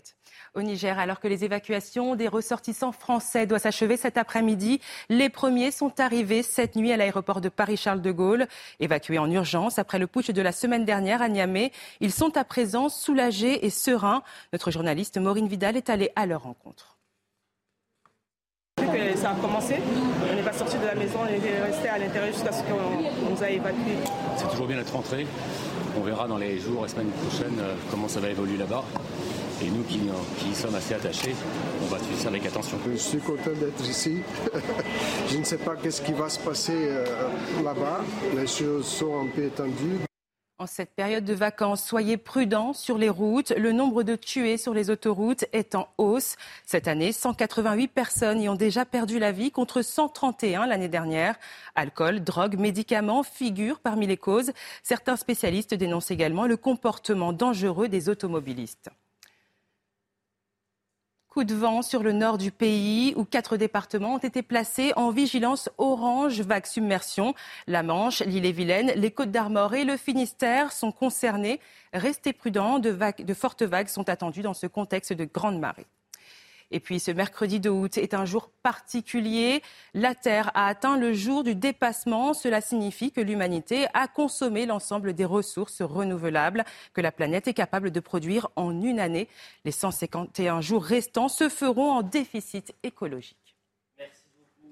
Kindeki pour le point sur euh, l'information. Et on vous retrouve bien sûr à, à 11h pour euh, un nouveau point. On parlait juste avant la publicité. Et je salue bien sûr Célia Barotte qui est sur le plateau du service police-justice de, de, CNews. Bonjour chère euh, Célia. Thomas Bonnet est avec nous, Olivier D'Artigol, Charlotte Dornelas et William Tay. Avant la publicité, on parlait de cette manifestation, une partie de la gauche qui appelle à une grande manifestation le 23 septembre prochain dans toute la France. Ils veulent défiler contre le racisme systémique, les violences policières et les inégalités sociales que creuse la politique de Macron. C'est présenté comme ça. Hein. Euh, euh, cette marche aura lieu quasiment trois mois après la mort du jeune Naël tué après un refus d'obtempérer par un, policier à, Nanterre. Écoutez Bruno Fuchs, qui est euh, député de la majorité, qui a réagi ce matin. Modem. Oui, mais c'est la majorité le modem. Oui, c'est une sensibilité la majorité. Bah oui. Euh. Pardon. Restez sur la lecture du canard enchaîné, Olivier D'Artigol. Bruno Fuchs. Si c'était fait uniquement dans la protection des, citoyens, euh, oui, on pourrait aller manifester même euh, avec, euh, dans, ces manifestations euh, avec, avec un certain nombre de, partis politiques qui appellent à, manifester. Mais on voit bien, et dans toutes les déclarations qui ont eu lieu mois après mois depuis les Gilets jaunes, qu'il y a une vraie haine. Oui, alors elle est maquillée, mm. parfois c'est du corps un peu leur discours, mais il y a une haine anti-flic. Et ça, c'est insupportable. Parce que la haine anti-flic, on sait très bien qu'à un moment, c'est la fin de la vie en commun intéressant parce que et Bruno Bartosetti, responsable syndical police, qui est sur le terrain, qui parle de haine anti-flic, et Bruno Fuchs, et, là on, parle d'un député, responsable politique, qui perçoivent la même chose à travers cette manifestation, qui sous couvert d'une lutte contre les violences dites policières et le racisme systémique, vous avez des gens en fait qui, euh, une sorte de climat anti-policier qui ressurgit. Olivier D'Artigol. Et qui ne, je vais me répéter, qui ne recouvre pas toute la gauche. Parce que vous pourriez aussi indiquer euh, les non-signataires. Oui, mais vous avez Il y a un débat aujourd'hui au sein de la gauche. Ce débat, la ligne de fracture, c'est euh, sur la, caractérisation euh, des difficultés. Une partie de la gauche apporte son soutien aux forces de l'ordre, dit qu'il n'y a pas de violence ou de racisme systémique tout en indiquant, comme je l'ai dit tout à l'heure, qu'il y a en effet des problèmes dans l'institution policière. Mhm. Il ne faut pas les nier. Je trouve que d'ailleurs l'attitude de certains syndicats de police n'aide pas au discernement des problèmes. Euh, ce qui s'est passé concernant, euh, concernant euh, les derniers cas où justement cette institution a, été pointée du doigt sont de, de sérieux problèmes. Voilà. J'ai parlé tout à l'heure du nombre de morts en France concernant les refus d'obtempérer. Il faut en discuter. Est-ce que la modification de la loi en 2017 a eu un effet ou pas? Je, ne peux pas vous le dire ici, mais il y a quand même sujet. Non mais le, problème, non mais le problème, le, problème, c'est pas qu'il y ait des décès. Allez, non mais le problème, le problème, c'est pas. Non mais le problème, le problème, c'est pas qu'il y a, c'est pas qu'il y a. Le problème, c'est pas qu'il y a des décès après des refus d'obtempérer, c'est qu'il y a trop de refus d'obtempérer. C'est ça le point essentiel. On essaye d'inverser. Non, il y a une inversion des valeurs. Vous pouvez pas dire que le problème ce sont des décès lorsque vous avez autant de refus d'obtempérer. Non, mais vous avez des. Oui, bien sûr, les un problème. Dans la hiérarchisation. Non, mais la hiérarchisation. Non, mais la hiérarchisation. Non, mais davantage un problème. Il n'y aurait jamais eu. Il y aurait jamais eu. Il n'y aurait jamais eu de décès et il n'y aurait jamais eu d'accident si par cas il n'y avait pas eu de refus d'obtempérer. Donc la question qu'on doit s'interroger, sur laquelle on doit s'interroger, c'est pourquoi est-ce qu'il y a autant de personnes qui refusent d'obtempérer? Pourquoi est-ce qu'il y a autant de personnes qui refusent d'écouter la police? Pourquoi est-ce qu'il y a autant de personnes qui essayent de défier la police, notamment parce qu'il y a ce type de manifestation qui encourage les gens à défier l'État républicain, qui, qui condamne la police et qui se dit voilà, vous avez raison de condamner les violences policières. Et donc, vous avez raison de contester la police. Et ce type de manifestation encourage à la haine. Et moi, je rejoins ce qui a été dit précédemment. Je pense que normalement, ce type de manifestation devrait être interdite parce que c'est contraire à la loi. C'est contraire à la loi d'inciter à la haine. C'est une incitation à la haine raciale. Et normalement, ces personnes devraient être judiciarisées. Il y a d'autres personnes, pardon, contre les policiers, pardon. Et il y a d'autres personnes qui ont été judiciarisées pour moins que ça dans la vie politique. Donc, soit on dit que la liberté d'expression est absolue et on autorise tout, soit on dit qu'il y a des règles à respecter. Et dans ce cas-là, ces personnes Dans ce euh, communiqué, voilà ce qui est dit. Cette situation un peu plus loin est d'autant plus inquiétante que l'institution policière paraît hors de contrôle du pouvoir politique. Des déclarations factieuses de certains syndicats de policiers suite au meurtre de Naël, aux déclarations du directeur général de la police nationale et à celles du préfet de police de Paris ainsi que le ministre de l'Intérieur. C'est l'institution policière qui aujourd'hui remet en cause l'état de droit plutôt que de mettre fin à l'impunité des auteurs de violences policières. Ils ont juste oublié une chose dans ce paragraphe qui est en fait tout est n'importe quoi. Mais lorsqu'ils parlent du meurtre de Naël, il y a une certaine chose qui est la présomption d'innocence euh, qu'ils oublient. Non mais les donneurs de leçons qu'il regarde, un code, regarde un code pénal, qu'il regarde les, les, les, éléments fondamentaux de notre droit avant de, de faire des leçons. L'enquête est en cours, sauf que la question qui se pose est de savoir si un policier peut être mis en détention provisoire comme tout autre citoyen. Et quand les plus hautes autorités de l'institution policière, les plus hautes autorités, euh, euh, indiquent, euh, contestent l'autorité judiciaire alors que normalement la police travaille sous l'autorité judiciaire, ça pose en Bah, effet un problème, ça pose un problème sérieux. Bon, ok. Donc, en fait, là, on a Oui. Jean-Luc Mélenchon qui nous explique que critiquer publiquement une décision de justice, c'est euh, contraire à l'état de droit. Vous vous souvenez de Jean-Luc Mélenchon avec les dispositions de J'ai justice de le Mélenchon, concernant j'ai Bah, C'est de- lui qui écrit ça, en fait. J'ai parlé du Donc, directeur C'est lui qui le relaie, c'est lui qui le J'ai relaie. parlé du directeur C'est- général de la c'est police commun- nationale. c'est- voilà, c'est lui qui- Je n'ai pas parlé de Jean-Luc C'est lui Mélenchon, qui le j'ai relaie. de l'intervention du DGPN C'est et bien, du préfet. de C'est bien compris, mais lui, en l'occurrence, parle de ça. Dans ce pays, tout le monde conteste des décisions de justice. Alors, on ne conteste pas tous les mêmes, mais évidemment que la liberté va jusqu'à pouvoir critiquer une décision de justice. C'est possible. Donc là, la question, en l'occurrence, que, posait le DGPN, c'était un débat sur la détention provisoire pour les policiers dans un pays où les mêmes, je répète, les mêmes, notamment à gauche, posent un débat sur la détention provisoire 365 jours par an pour tout le monde, et notamment pour les délinquants. Donc euh, peut-être qu'on peut poser aussi la question pour les policiers. Sauf que quand tu es DGPN et préfet de police, ta parole n'est pas à l'identique, n'est pas au même niveau. Euh, euh, alors du coup, Je le du crois coup, vraiment, hein. J'imagine que vous êtes encore plus choqué quand Emmanuel Macron clôt l'enquête sur euh, la, la mort de Naël. Non, il ne l'a pas. euh, Ah, si, pas il a clos l'enquête. Euh, Un geste inexcusable et inexplicable, ça veut dire clore l'enquête et condamner le policier, c'est tout. Mais, euh, Avant l'enquête. Mais euh, dont acte sur le fait que, en effet, Emmanuel Macron, dans ce moment-là, envoie- il a d'ailleurs, après, il a fait lui en même temps. Puisque c'est le même mais qui a attendez, qui deux vous jours échappez après. pas. C'est- Non, mais je j'ai pas l'habitude. J'ai pas l'habitude si, de m'échapper. si, parfois vous le faites, parfois vous le faites. Ce que je veux simplement vous Est-ce dire. que oui ou non, Emmanuel Non, Macron non, je réponds pas. Alors écoutez, d'abord, je demande que mon avocat rentre sur le plateau, parce que là, ça commence à tourner à l'interrogatoire. Non, Est-ce que oui ou non? Oui, oui, parce que est-ce que oui ou non, Emmanuel Macron, chef de l'État, enfreint les règles de l'État de droit, les règles objectives de l'État de droit, quand il condamne le policier avant même l'enquête? Oui. Voilà. Mais Et pourquoi personne oui, ne le remarque Oui, euh, et d'ailleurs, c'est le même qui. euh, le, le en même temps macronien, moi, ne m'inspire plus rien, si ce n'est le fait qu'il va falloir passer à autre Je chose. pas de- je vous parle Mais pas vous, d'Emmanuel vous- Macron, je ne vous échappez pas, là. ne vous échappez pas à votre tour, Charlotte, quand je vous demande si euh, Escalité, un DGPN et un préfet de police peut contester à ce point-là une décision de justice, quand par ailleurs des syndicats de, de police ont dit tout honte but que le problème de la police, c'est la justice. C'est-à-dire qu'à alimenter cette musique-là, on commence à créer une situation qui, pour notre État de droit et notre République, est très, est très voyez- inquiétante. Quand l'institution policière se met en, Excusez-moi. en- en rapport de conflictualité avec c'est les au Allez-y, judiciaires. allez-y, Charlotte. Je, Allez-y, Charlotte. je- je note C'est un que problème. on peut dire que les manifestations sont un problème, qu'on y entend des slogans qu'on ne veut pas entendre, etc. Simplement, je note que le discours ambiant, dont vous faites le, le porte-parole ce matin, parce que c'est des choses qu'on entend extrêmement souvent dans le débat public, sont finalement la version polie de ce qu'on voit dans les manifestations. Je m'explique. Vous avez commencé en nous disant, un, oui, c'est pas toute l'institution policière, mais il est quand même important que quand il y a un problème, il soit traité. Oui. Alors, moi, je le dirais pas comme ça. Quand il y a un problème aujourd'hui, il est traité. Ça sert à rien d'appeler de ses voeux qu'il soit traité. Il est traité. Vous savez qu'un policier aujourd'hui en France ne peut pas tirer un coup de feu, même légitimement, sans qu'il y ait l'ouverture d'une Mais enquête. heureusement. Mais je dis pas le contraire. Je dis simplement Mais que quand vous dites, je ne dis pas le contraire. Je dis simplement que quand vous dites, il faut, quand il y a quelque chose, il faut, on a l'impression que vous appelez de vos voeux un changement de, de pratique. L'un des policiers de la BAC de Marseille avait déjà été pris la, la- la main dans le sac sur euh, Olivier. une affaire euh, euh, qui n'était pas vraiment dans Olivier, les règles de la déontologie. C'est déjà le cas et c'est déjà une profession excessivement surveillée, notamment parce qu'elle a le monopole de la violence légitime. Je dis pas heureusement, je dis juste dans le discours, au lieu de dire il faut, on dit c'est déjà le cas. Ça change un peu la perception. Avançons. Attendez, juste une oui, chose. Ensuite, vous nous dites, euh, le, dans les quartiers populaires, il faut absolument travailler le rapport Ah de oui. la police aux jeunes. Ah oui. Pas moi, j'inverse, excusez-moi. J'ai l'impression que ces dernières années, c'est les jeunes qui ont des problèmes avec la police.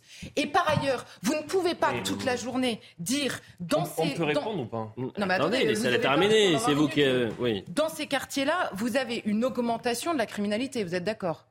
Oui. Donc une augmentation du nombre de délinquants et de délinquants violents. Alors moi, dans ma petite tête, c'est assez simple, je me dis finalement, il y a des délinquants qui ont des problèmes avec la police. Jusque-là, tout est assez normal. Ou même la police qui a des problèmes avec les délinquants. Tout va bien. Mais dans ces quartiers-là, il y a aussi des mères, des jeunes, des pères qui réclament plus de policiers. Alors eux, ils sont quoi? Ils sont fous? Ils veulent plus de policiers qui les attaquent, qui les agressent, qui sont racistes? C'est quoi le problème? Je suis, moi, favorable à, une, à, un renforcement des moyens policiers dans les quartiers populaires. Je suis favorable à une véritable Mais ça police se passera de... toujours Je suis pas bien favorable avec les à une dealers de véritable drogue, police hein. de proximité qui, au final, n'a jamais été mise en œuvre. Mais il se trouve que j'ai des amis et des connaissances euh, qui exercent ce métier-là. Voilà. Donc je suis en relation avec aussi la réalité du quotidien. Et qui me disent... monde, oui, tout le monde, oui. Non, non, mais, euh, oui, plus ou moins. Et qui me disent précisément, et vous le savez très bien d'ailleurs, Charlotte, que euh, l'écrasante majorité des fonctionnaires de police se comportent mal, se comportent bien, mais ceux qui se comportent mal peuvent continuer au final à se comporter mal. Il y a certaines attitudes aujourd'hui quand on porte l'uniforme dans son rapport à la jeunesse dans certains quartiers qui n'est plus mais c'est quoi, acceptable. c'est quoi le truc C'est le tutoiement Et pas uniquement. Euh, dernier paragraphe dans cet Mais- appel à manifester. Mais continue à dire qu'il n'y a aucun problème. Mais personne, Personne ne dit dit qu'il n'y a aucun problème. Non mais voyez, c'est insupportable. Faudra les personne ne dit ça. Ce que Personne ne dit. ça. simplement que vous avez finalement. Personne ne dit ça. Mais Olivier D'Artigol, pardonnez-moi. Quand il y a un policier qui vous, vous êtes en voiture, un policier vous demande de vous arrêter, vous arrêtez. Oui. Quand un policier vous interpelle, Mais me vous, posez pas ce type vous- de questions. Mais parce que Ah c'est- si, c'est- c'est ce sont des questions de bon sens. Mais enfin. Et ce sens-là, mais non, mais ce sens-là n'existe pas dans certaines, Et, dans euh, certains simplement, territoires. Juste, promis 10 secondes, Elliot. Quand, quand vous dites, ne dites pas qu'il n'y a pas de problème. Personne ne dit qu'il n'y a pas de problème. Simplement, ce que je suis en train de dire, c'est que quand il y a une action de force qui est objectivement pour nous, quand on voit la vidéo, choquante, parce que c'est une action de force. Quand on dit il faut le temps de l'enquête, c'est l'histoire euh, Traoré, vous voyez les, les gendarmes dans l'affaire Traoré ont été accusés de meurtre publiquement pendant des années et il se trouve que le parquet requiert un non-lieu. Moi, j'ai pas fait l'enquête. Moi, j'ai pas vu ça. Simplement, c'est un métier compliqué, technique, qui le demande une enquête témoignage de, précise. de fonctionnaire sur Naël, c'était dire qu'on lui fonçait dessus. Non, mais moi, non, justement, C'est pas vrai. faux. Faites attention, c'est pas vrai. faux, Ce qui a été Faites très attention, c'est pas vrai. En tout cas, ce qui a été qui a été retranscrit. par l'avocat de la famille de Naël, qui, en pas l'occurrence, sur ce point, ne dit pas la vérité, Olivier. Et si la vidéo n'avait pas existé Mais euh, attendez, on refait, euh, on refait l'histoire. En revanche, le troisième paragraphe. un mensonge, en fait. Une dernière chose sur ce communiqué euh, pour appeler à manifester le 23 septembre prochain. Moi, je vous mets un billet qu'elle n'aura pas lieu, cette manifestation. Elle sera interdite. Mais je le. Elle sera interdite, vous savez pourquoi? Parce qu'il y a un risque de trouble à l'ordre public qui est évident, puisqu'il y a déjà eu des manifestations contre les violences policières avec des tensions, mais c'est surtout que ces appels-là à manifester sont peut-être pas véritablement euh, euh, républicains. Voilà ce qui est écrit. La répression s'étend avec toujours plus d'intensité et de violence policière, d'interdiction de manifester contre le mouvement social et écologique, comme lors de la lutte contre la réforme des retraites rejetée par l'immense majorité des travailleurs et travailleuses et leurs syndicats. Et à Sainte-Soline, Sainte-Soline, hein, avec des gendarmes qui ont, failli euh, mourir à Sainte- à Sainte-Soline euh, et euh, des individus qui étaient venus pour tuer du, du gendarme. La liberté associative, directement et indirectement, est de plus en plus mise en cause. Voilà les appels donc à manifester le 23 septembre Mais prochain. il y aurait aujourd'hui de nouvelles manifs contre les retraites. On, on pourrait le faire ou pas dans le climat actuel? Mais attendez, hein. mais j'espère. Moi, j'ai toujours dit, et vous étiez avec moi, Olivier D'Artigol, que cette mobilisation contre la réforme des retraites était historique et que vous aviez des euh, Black Blocs et des Black Bourges qui ont ruiné une mobilisation historique avec des syndicats qui, pour la première fois, se réunissaient pour essayer de protester contre une réforme qu'ils considéraient injuste. Et on a toujours reçu les places. terminée, qu'il y a un nouvel appel à manifester parce qu'évidemment euh, la France insoumise euh, en tête a besoin de mobilisation dès la rentrée pour continuer à exister dans Ah, le débat ça. public. Et justement, tiens, parlons un peu du, du- du grand timonier. C'est évidemment une plaisanterie. Jean-Luc Mélenchon, le père fondateur de la NUPES, est-ce qu'il est en train de devenir l'homme qui va faire imploser cette nouvelle union populaire et écologique et sociale conserver, Euh, D'ailleurs, dans ce communiqué, ni le Parti socialiste, euh, ni le PCF euh, n'ont mais sur n'ont ce sujet, il y a une vraie fracture là pour le coup. Je, je- Ah bah là, par exemple, le, PS euh, le PCF et le PS, ils n'ont pas signé. Comme pour l'appel au calme, vous rappelez-vous que euh, Les chiens de garde, pas les appelé euh, Mélenchon qui de- pendant les Hein émeutes, qui parlait des chiens de Il garde. avait tenu une note de blog où il avait été très, euh, très offensif contre Olivier Faure et euh, Fabien Roussel notamment.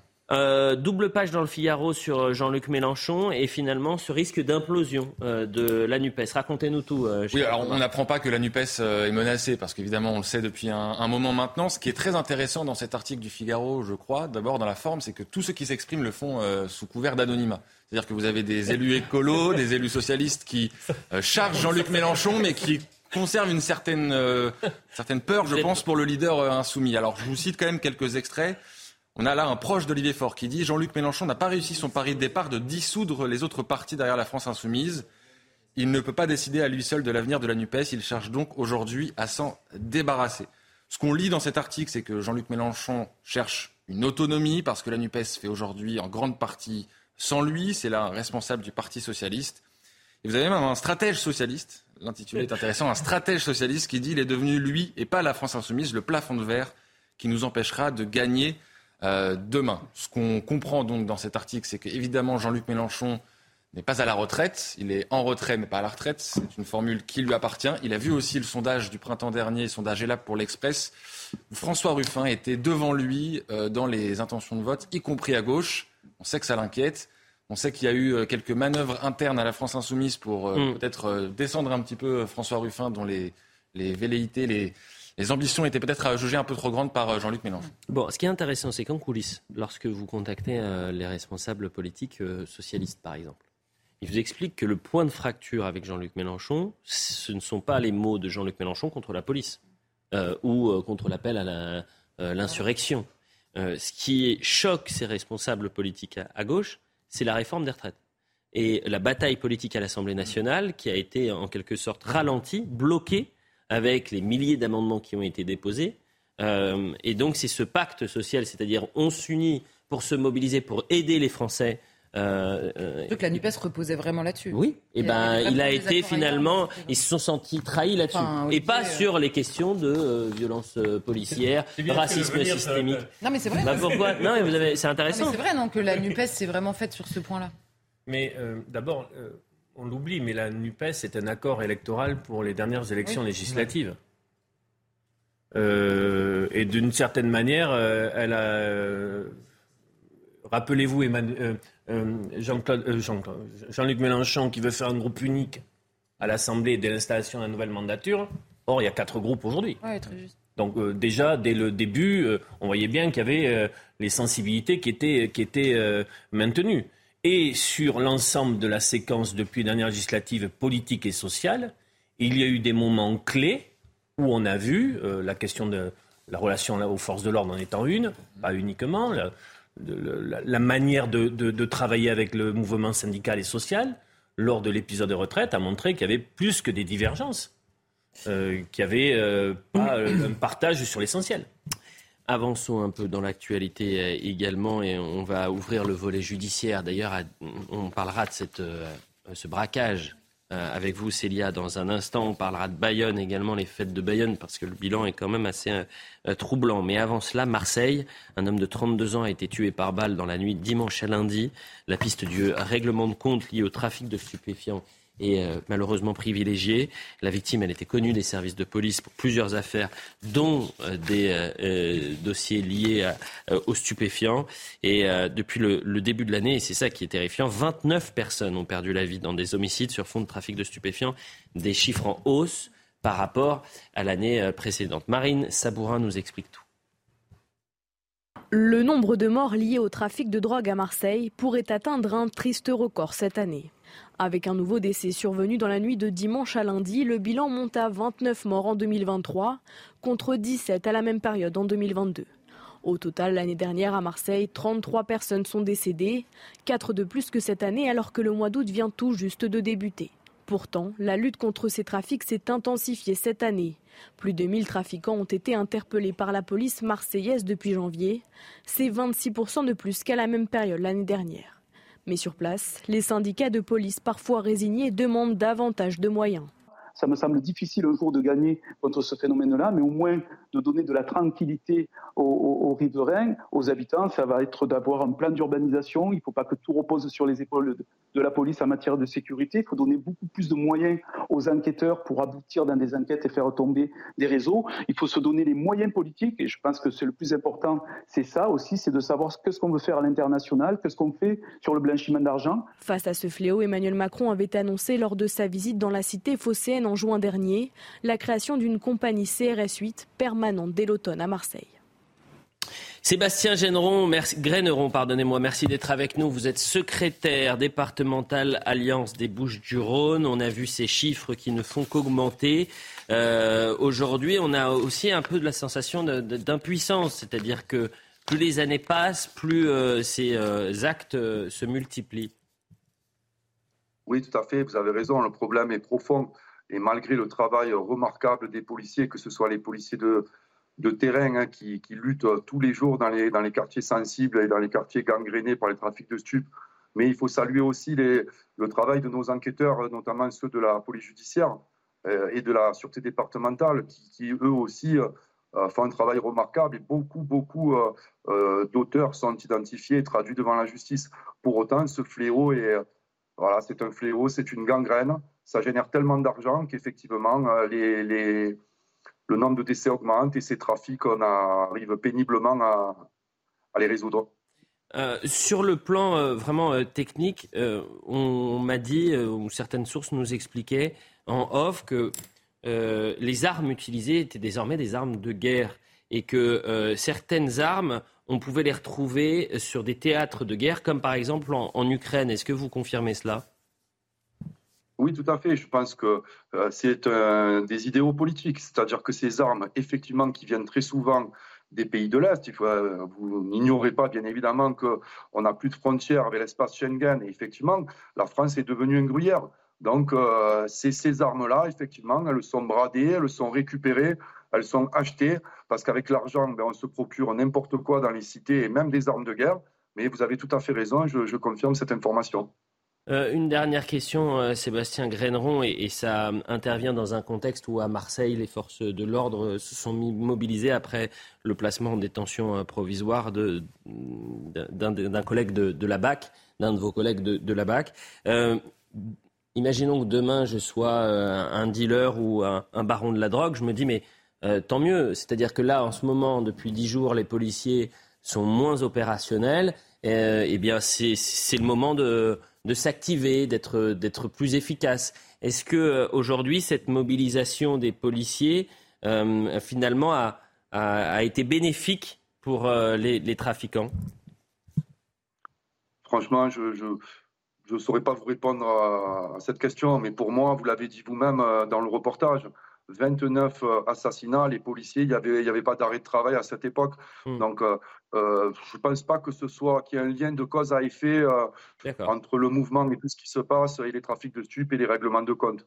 Et attention, hein, ce n'était pas un reproche que on pouvait vous faire, mais c'est une interrogation que peuvent avoir les, Français qui nous, nous interpellent. C'est-à-dire que quand il y a moins de bleus, disons-le, dans la rue, il peut y avoir plus de, de délinquance. C'était cette euh, inquiétude.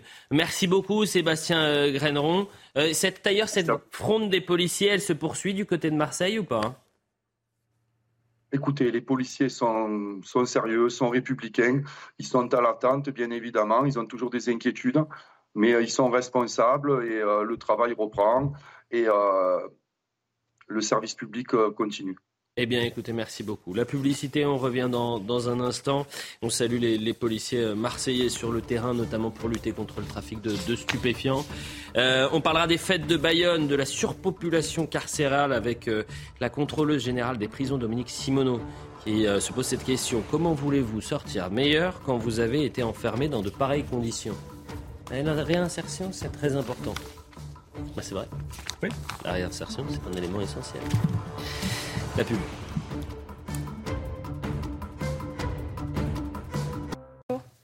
Vous en avez l'habitude désormais, l'heure des pros, l'été, on continue jusqu'à 11h et on est heureux de retrouver Sandrine Marco. Merci d'être avec nous. Vous êtes présidente d'Union de la bijouterie et horlogerie. On reviendra sur ce braquage euh, en pleine journée hier, en plein cœur de la capitale, à juste 200 mètres du ministère de la Justice. Et euh, malheureusement, ces attaques se répètent. Donc on va essayer de comprendre comment ça se fait qu'aujourd'hui, euh, il y ait ces, attaques qui se multiplient contre les, bijouteries avec un, butin quand même qui est estimé à entre 10 et 15 millions euh, d'euros. Mais avant cela, parlons tout de même des fêtes de Bayonne qui se sont achevées, Célia, dimanche dernier, après cinq jours de festivités. Et en cinq jours, il faut le dire, c'est 1 300 000 personnes qui viennent. C'est une quasiment la population de, parisienne, hein, euh, puisqu'on est à 2 millions intramuros, qui, qui débarque sur l'espace de, de 5 jours. Vous avez eu près de 500, 950 plaintes? 900, 920 plaintes au total sur euh, l'ensemble des fêtes, 28 euh, gardes à vue.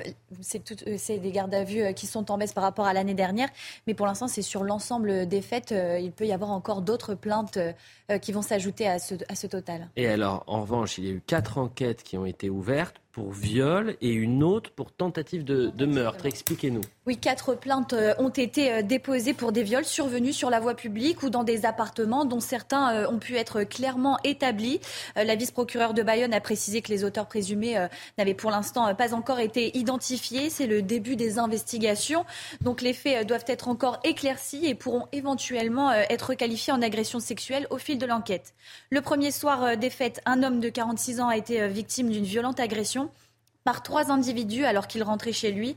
Donc euh, cette enquête a également été ouverte pour euh, tentative de meurtre. Le pronostic vital de cet homme euh, est engagé. Il a été placé en coma artificiel. Et ce n'est pas tout, Elliot, puisqu'une enquête en recherche des causes de la mort doit permettre d'éclaircir le décès d'un jeune homme de 18 ans dans la nuit de samedi à dimanche chez lui à Saint-Jean-de-Luz. Il a participé aux fêtes de Bayonne.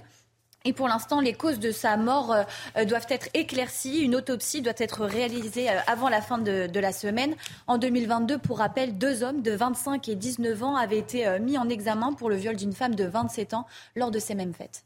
pour l'instant, on a eu des personnes qui ont été condamnées, Célia Barotte Aucune condamnation pour l'instant. Les investigations sont en cours. Non, pas sur les, le, viol, évidemment, et sur les tentatives de meurtre, mais j'ai pu lire, je crois, euh, que euh, deux personnes avaient été interpellées, qu'ils avaient volé, par exemple, 95 téléphones en l'espace de cinq, euh, quelques jours. C'est ce qui ressort particulièrement des, plaintes, de la majorité des plaintes qui ont été déposées durant ces fêtes. C'est particulièrement pour des vols de, portables, hmm. dont deux individus qui, en avaient 95 avec eux. Olivier D'Artigol, vous avez déjà...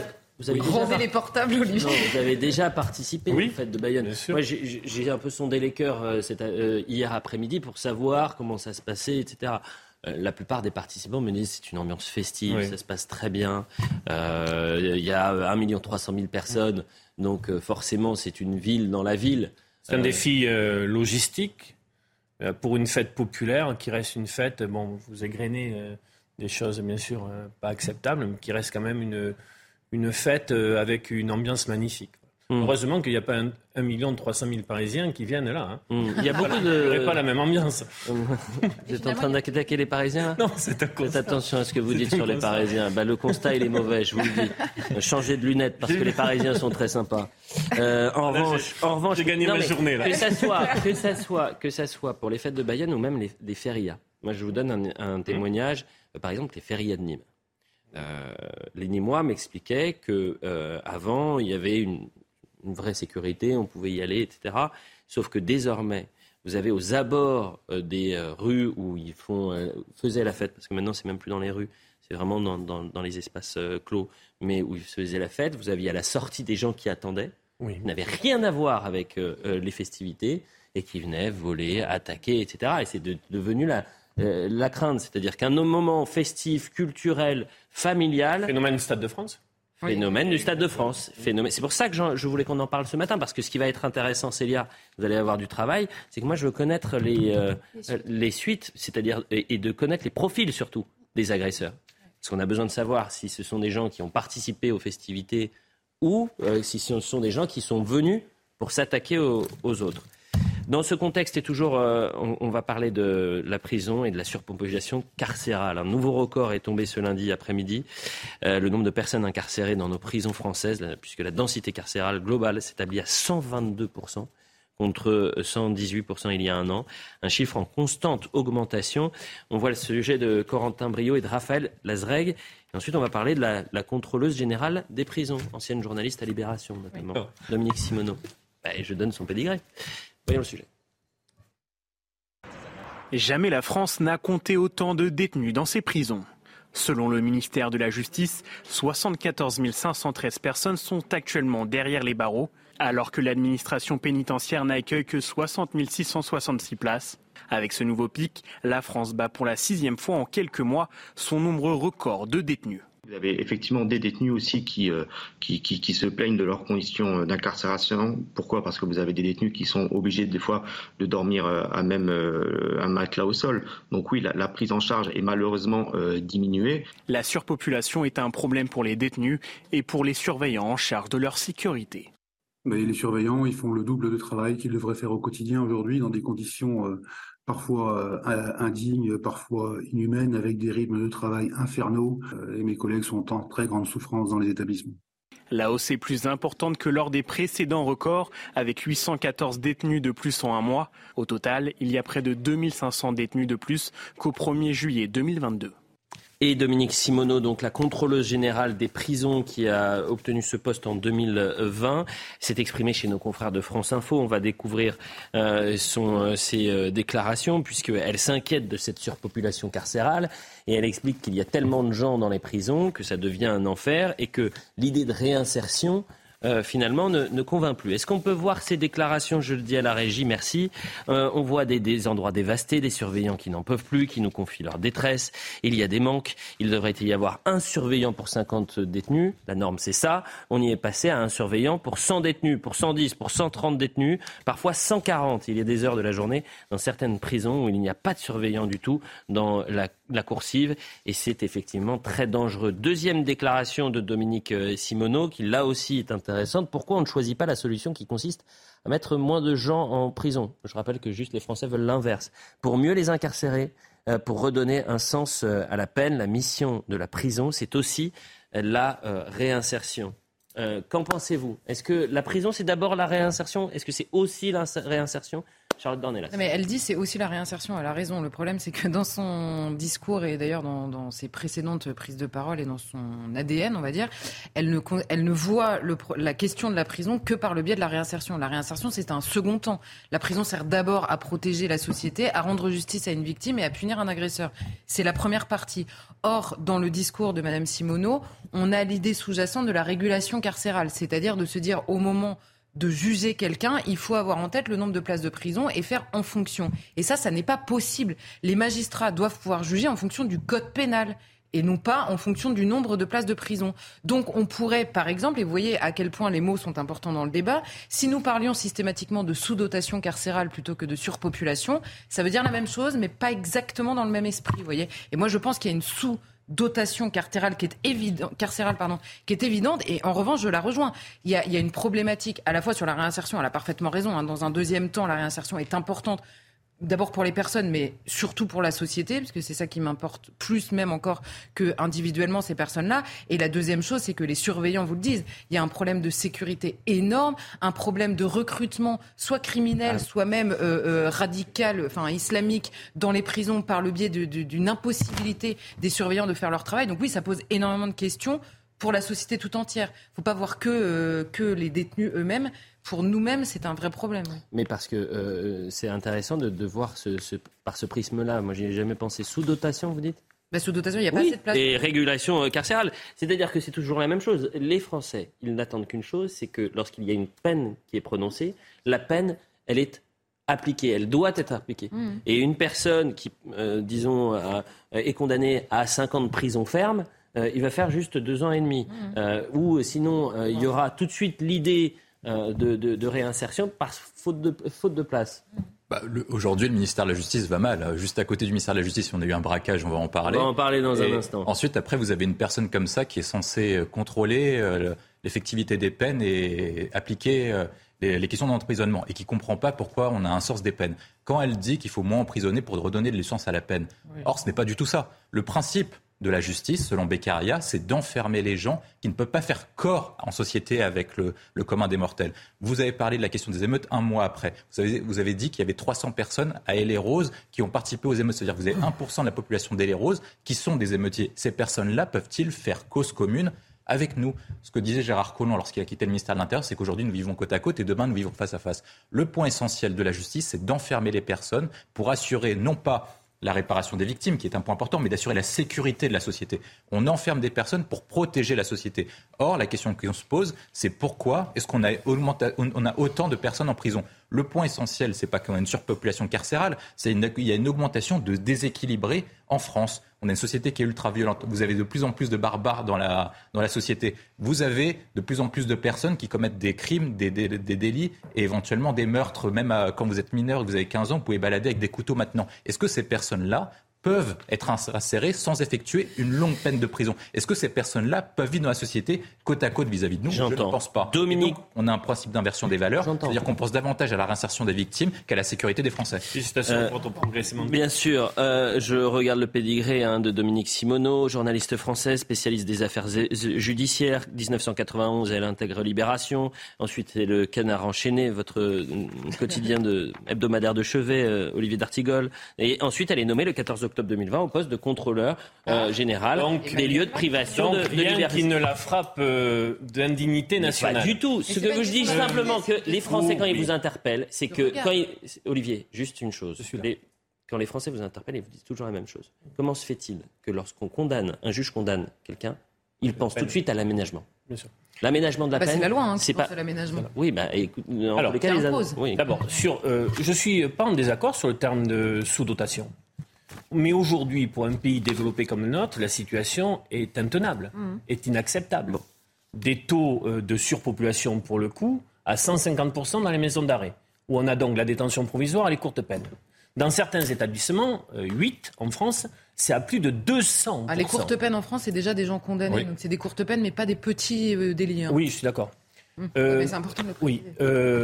2800 matelas.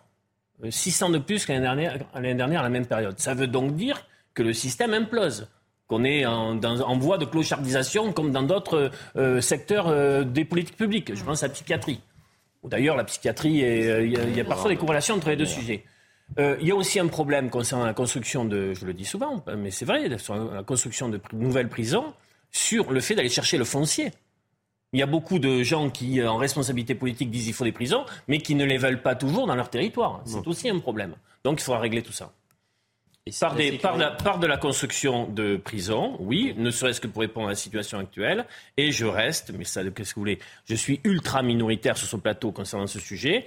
Reste que dans la réponse pénale, il peut y avoir, dans certains cas, des peines alternatives à la mais, prison. Mais euh, Olivier, alors là, c'est le même euh, truc qu'il faudrait. Mais pourquoi? Mais c'est la loi. Bah, précisément. Donc, euh, la loi pénale. Je reste favorable à ce qu'il y ait des trucs alternatifs. il y a que ça, en fait.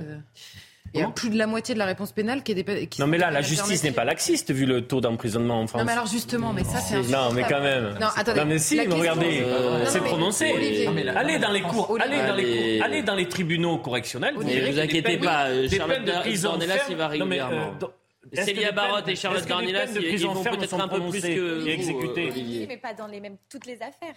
Ah mais non, bien sûr, Olivier, juste, bien sûr. Juste simplement, vous dites la justice n'est pas laxiste parce que, euh, vu le taux d'emprisonnement, alors déjà le taux d'emprisonnement, il est lié à la criminalité, à la délinquance dans le pays, pas au, comportement, euh, premièrement, de la justice. On est d'accord, si vous avez une criminalité qui augmente considérablement... Il va sans dire. Hmm. Donc on est d'accord. Donc ça, ça, ne dit pas ce qu'est la justice. Par ailleurs, la question c'est pas euh, une justice laxiste ou pas, c'est que la loi prévoit même en cas de prononcer de peines fermes, ce que vous dites est vrai. Vous allez en tribunal correctionnel, des peines fermes sont prononcées. Simplement, elles sont immédiatement soit vous avez des alternatives, soit des aménagements et ensuite les réductions. C'est ça la question. Donc c'est par le biais de la loi. Donc la question est politique. Elle ne revient pas au magistrat qui prononce la peine. Autre sujet à présent. Et donc ça peut être laxiste malgré les magistrats. Les Français, ils attendent une fermeté de la justice. Ils, attendent d'être en sécurité et que les délinquants, les criminels soient derrière les barreaux. C'est aussi simple que je ça. comme si je contestais. parce que vous dites la force. Ah non, c'est pas une évidence. Quand je, vous, quand, je vous, quand je vous écoute, Olivier, j'ai pas l'impression que ça soit si évident que ça. Pourquoi? Quand? Ben Là, à l'instant. Euh, mais ça fait 10 minutes que vous expliquez cela. Franchement, c'est pas très sympa parce que euh, on a Sandrine Marco qui, est là, la présidente de l'Union de la bijouterie horlogerie, qui est en, difficulté euh, en, ce moment et la situation est quand même grave. Braquage impressionnant hier midi à Paris. La joaillerie Piaget, située rue de la Paix dans le deuxième arrondissement, a été braquée par trois personnes qui ont pris la fuite et le butin est estimé entre 10 et 15 millions d'euros. On va voir le sujet et ensuite on, on en parle ensemble. Il est 13h hier, rue de la Paix, dans le deuxième arrondissement de Paris. Trois individus braquent cette bijouterie et repartent à pied, puis sur un deux roues avec un butin estimé à plus de 10 millions d'euros. Une scène en plein cœur de la capitale, à seulement un kilomètre du ministère de l'Intérieur. Les braqueurs seraient d'origine sud-américaine, parmi eux une femme qui est entrée en premier avec un autre individu, se faisant passer pour un couple. C'est elle qui a permis au troisième braqueur de pénétrer dans l'enceinte du magasin. Tous les trois se seraient rendus à plusieurs reprises dans la bijouterie avant de la braquer, repérant ainsi les multiples défaillances en matière de protection, à commencer par l'absence de sas de sécurité à l'entrée selon nos confrères du Parisien. Une enquête en flagrance pour vol à main armée en bande organisée et séquestration en bande organisée a été ouverte. Bon, pour que les téléspectateurs comprennent bien, mais je pense qu'ils sont euh, alertés là-dessus. Euh, cette euh, bijouterie, on est en plein cœur de la capitale, dans l'un des quartiers dits les plus sécurisés de Paris, puisqu'on est place Vendôme. Place Vendôme, il y a juste le ministère de la Justice. Et en l'espace de quelques mois, on vient de, euh, subir dans ce quartier-là, coup sur coup, des attaques contre des bijouteries extrêmement violentes et surtout qui, avec 10 à 15 millions d'euros pour cette bijouterie. Comment vous l'expliquez, Sandrine Marco? Alors écoutez, d'expliquer, euh, moi j'ai fait le même constat que vous, euh, et depuis, on va dire 2021, on voit qu'effectivement, les faits euh, en tout cas, se, répètent dans ce secteur de la capitale. vous l'avez vu, la méthodologie est quand même particulière. Ce n'est pas le, braquage, effectivement, comme on était habitué à les mm. voir auparavant. Donc, ce sont des personnes qui arrivent habillées comme vous et moi, donc pas suspects, en fait, hein, dès, dès, le départ. Donc, on va les laisser rentrer. Euh, c'est de l'opportunité, de l'opportunisme, mais c'est quand même très travaillé. On le voit que c'est quand même absolument préparé, avec certainement un réseau derrière. Bon, ça, c'est l'enquête qui le, définira. Donc, on est de plus en plus sur cette typologie, en fait, plutôt de, braquage et d'infraction. Euh, et oui, c'est encore plus compliqué euh, à, à déceler, même à anticiper. Euh, vous parliez effectivement de, de, défaillance de sécurité. Alors je ne crois pas. Euh, la, place Vendôme aujourd'hui est dotée de dispositifs quand même assez resserrés. attendez, pardonnez-moi de vous couper. Il y a un hôtel de luxe juste à côté. Euh, il y a le ministère de la Justice. et donc, alors, sinon, c'est la confirmation de cette expression qui est souvent utilisée. C'est dans l'œil du, dans du cyclone que ça souffle le moins. Alors en fait, je ne crois pas parce que euh, alors je, ne sais pas par contre où en est euh, le système de sécurisation de la place Vendôme qui était ultra ultra sécurisé à partir de 2014. Euh, simplement pour refaire un petit bond en arrière, en 2013, on était à peu près à près de 900 faits. Alors faits, c'est pas que les braquages, hein, les cambriolages, les incivilités, etc. pendant cette année-là. Donc, création en 2014 d'un plan de sécurisation par le ministère de, l'Intérieur, avec une cellule des professions exposées à laquelle nous sommes rattachés en tant que, euh, effectivement, profession euh, exposée. Et là, on voit euh, drastiquement les chiffres s'effondrer. Aujourd'hui, on est à peu près allé à 250 faits sur une année par rapport à 900 hmm. il y a à peu près 10 ans. Donc, effectivement, en revanche, on a l'impression que ça progresse à nouveau et par ce type effectivement euh, de, de, braquage.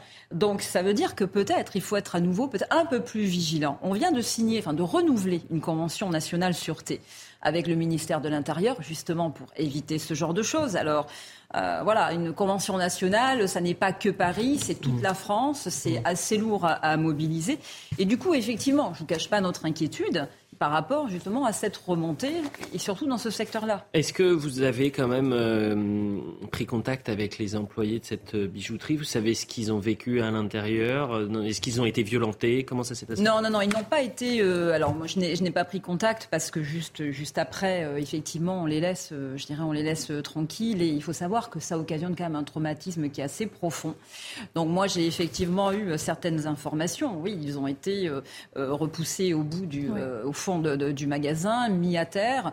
Donc il n'y a pas eu de violence particulière, il n'y a pas eu de blessés. Ils sont formés. Ils étaient armés, euh, les, euh, les, individus euh Oui, oui, oui, ils, étaient bien sûr. Ils ont menacé, ils, ont, ils, ont, fait allonger le personnel au fond de la boutique. Personne n'a été blessé, mais ça a été une opération rapide et silencieuse puisque les commerçants autour n'ont rien entendu, n'ont rien remarqué. Euh, est-ce qu'on peut revenir Vous avez deux, trois éléments sur les premiers éléments de l'enquête, Célia? Alors, euh, pour l'instant, l'enquête euh, est en cours. comme on l'a rappelé dans le sujet, c'est le parquet de Paris qui a saisi la brigade de répression du banditisme pour une enquête en flagrance pour vol à main armée en bande organisée et séquestration en bande organisée. ce n'est pas la première fois donc que ce quartier, on le rappelait, a été victime de, de, braquage, de bijouterie. Le record, c'est surtout aussi en, en 2008 là, c'était sur l'avenue Montaigne avec 71 euh, millions euh, d'euros euh, qui ont été estimés, un butin très important. C'était sur la boutique Harry Winston Euh, qui avait été euh, précédent, euh, précédemment braqué l'année d'avant, en 2007, avec 32 millions d'euros. Mmh. Les boutiques Bulgarie, la même boutique en 2023 et 2021, qui, a, qui a été victime d'un braquage également. Eh bien, écoutez, merci beaucoup pour toutes ces précisions. Merci à vous, Sandrine Marco, présidente de l'Union de la bijouterie et horlogerie. Si avant vendredi de nouvelles informations nous parviennent, vous êtes la bienvenue sur le, le plateau. une information qui vient de tomber. Le pape François François est euh, arrivé à, Lisbonne pour les JMJ, euh, les Journées mondiales de la jeunesse. Et on est avec Louise. Louise, bonjour. Merci d'être avec nous dans l'heure des pros ce matin. Euh, Louise, vous êtes à Lisbonne. Je vous donne l'information parce que là, vous êtes occupé, vous êtes en direct avec nous et vous ne l'avez peut-être pas vu. Si vous le croisez, il est peut-être derrière vous. Le pape est arrivé, le pape François, et, pas très loin. Non, là, c'est un buisson. C'est un buisson. Mais racontez-nous un peu, puisque les JMJ ont commencé euh, hier, si je ne m'abuse. Il y a 41 000 Français qui sont présents. Moi, je trouve que c'est vraiment extraordinaire de voir ça, avec un million de personnes qui sont attendues jusqu'à la fin de la semaine à Lisbonne. Racontez-nous ce que vous vivez, euh, chère Louise. Oui, 41 000 Français et on s'est tous retrouvés hier matin pour le temps des Français, donc un temps particulier avec euh, tous ces Français-là et c'est assez beau vraiment de se réunir au même endroit. Je crois que c'était la première fois que qu'on se réunissait euh, tous ensemble, les Français, et, euh, et voilà. Et c'était très beau de voir qu'en fait il y, y, a beaucoup de jeunes Français qui sont chrétiens, catholiques, qui ont la foi et qui souhaitent vraiment être là pour écouter le message du pape pour nous aujourd'hui.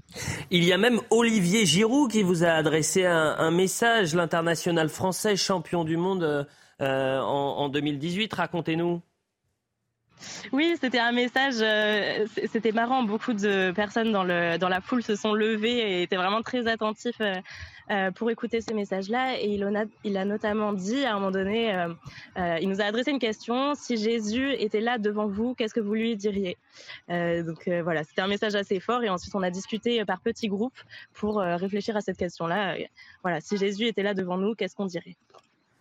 Regardez, on a les images en, direct puisque c'est l'avion du, pape qui est, euh, est, sur le tarmac. Restez avec nous, Louise, restez, restez, restez, euh, qui est sur le tarmac et qui euh, arrive. Donc, il n'a pas encore mis le, pied sur le, sol lisboète, le pape François. vous attendez quoi de, cette journée? Ça va être la première fois peut-être que vous allez entendre et être au plus près du, du pape François, chère Louise? Oui, alors euh, pour ma part, ce ne sera pas la première fois. Je suis déjà allée à Rome euh, écouter voilà, plusieurs messages du pape euh, avec ma famille, mais là, ça sera un moment vraiment particulier, je pense, parce que pour moi, ça sera l'apothéose de la semaine de JMJ. Voilà, on est tous un peu dans l'attente de ce moment de rencontre avec le pape pour écouter ce qu'il veut nous dire aujourd'hui. Je pense qu'on est beaucoup de jeunes à avoir énormément de, doutes, de questions, à la fois sur la foi, mais aussi sur euh, bah, sur notre monde aujourd'hui. Qu'est-ce qu'on peut y faire en tant que chrétien euh, Est-ce qu'il y a un message d'espoir qui est possible euh, et, donc oui, personnellement, j'attends vraiment ce message-là du pape. J'attends de, voir ce qu'il veut nous dire, en quoi il veut nous encourager, dans quelle direction. Pardonnez-moi, Louise, mais parce que votre message est extrêmement clair, vous êtes très éloquente. Vous faites quoi comme étude, Louise? Je suis en, histoire de l'art à l'ENS de Lyon. Ah, eh bien, demain, je vous donne rendez-vous, chère Louise, pour que vous nous débriefiez cette rencontre avec euh, le pape François et cette nouvelle journée des, JMG. Ça vous dit ou pas? Avec plaisir, oui, bien sûr, avec plaisir. Eh bien, tant mieux. Merci à vous. Profitez de ces moments qui resteront gravés dans, dans votre histoire. Et, c'est vrai que c'est des moments de joie, de, fête. Et puis moi, c'est un moment euh, historique puisque pour la première fois de, de l'histoire de CNews, j'ai réussi à moucher Charlotte Dornelas, mais c'était dans la publicité. Je lui ai dit, mais il y avait plein de Français qui étaient présents. Est-ce qu'il y avait une estrade euh, juste pour les Français euh, euh, hier? Elle m'a dit non, pas du tout. Il y a tout le monde qui Non, vous n'avez pas dit ça comme ça. Si, si, elle a dit ça comme ça pendant la publicité. elle a dit ça pendant la mais publicité. vous qui cherchez l'influence française, Jean-Paul II, pour imaginer JMJ, s'est inspiré d'une rencontre en France, les rencontres de Thésée. Mhm. Mmh, très bonne information. Non, mais c'est vrai. Donc pour la première fois, j'ai une information. Non, mais pour la première fois, j'ai une information que Charlotte Dornelas n'a pas. Elle me, elle, elle, me mouche à chaque fois. Et là, vous, vous me cassez mon moment. Euh... Ça, en fait, vous avez réussi à pourrir les Quand Camillo est là, Pépon n'est pas loin. Hein. Bon. euh, Emmerich à la réalisation, Noah Cormon au son, Bouka Bella à la vision, Samira Chabi et Justine Sercara à la préparation. Euh, c'est voilà, toujours une, encore une fois une très très belle euh, émission et on pense à tous ces Français, 41 000 Français qui sont présents à Lisbonne. Revoyez un peu vos fiches, Charlotte, sur, euh, sur les GMJ. On se retrouve ce soir, évidemment, pour l'heure des Pro 2. À ce soir.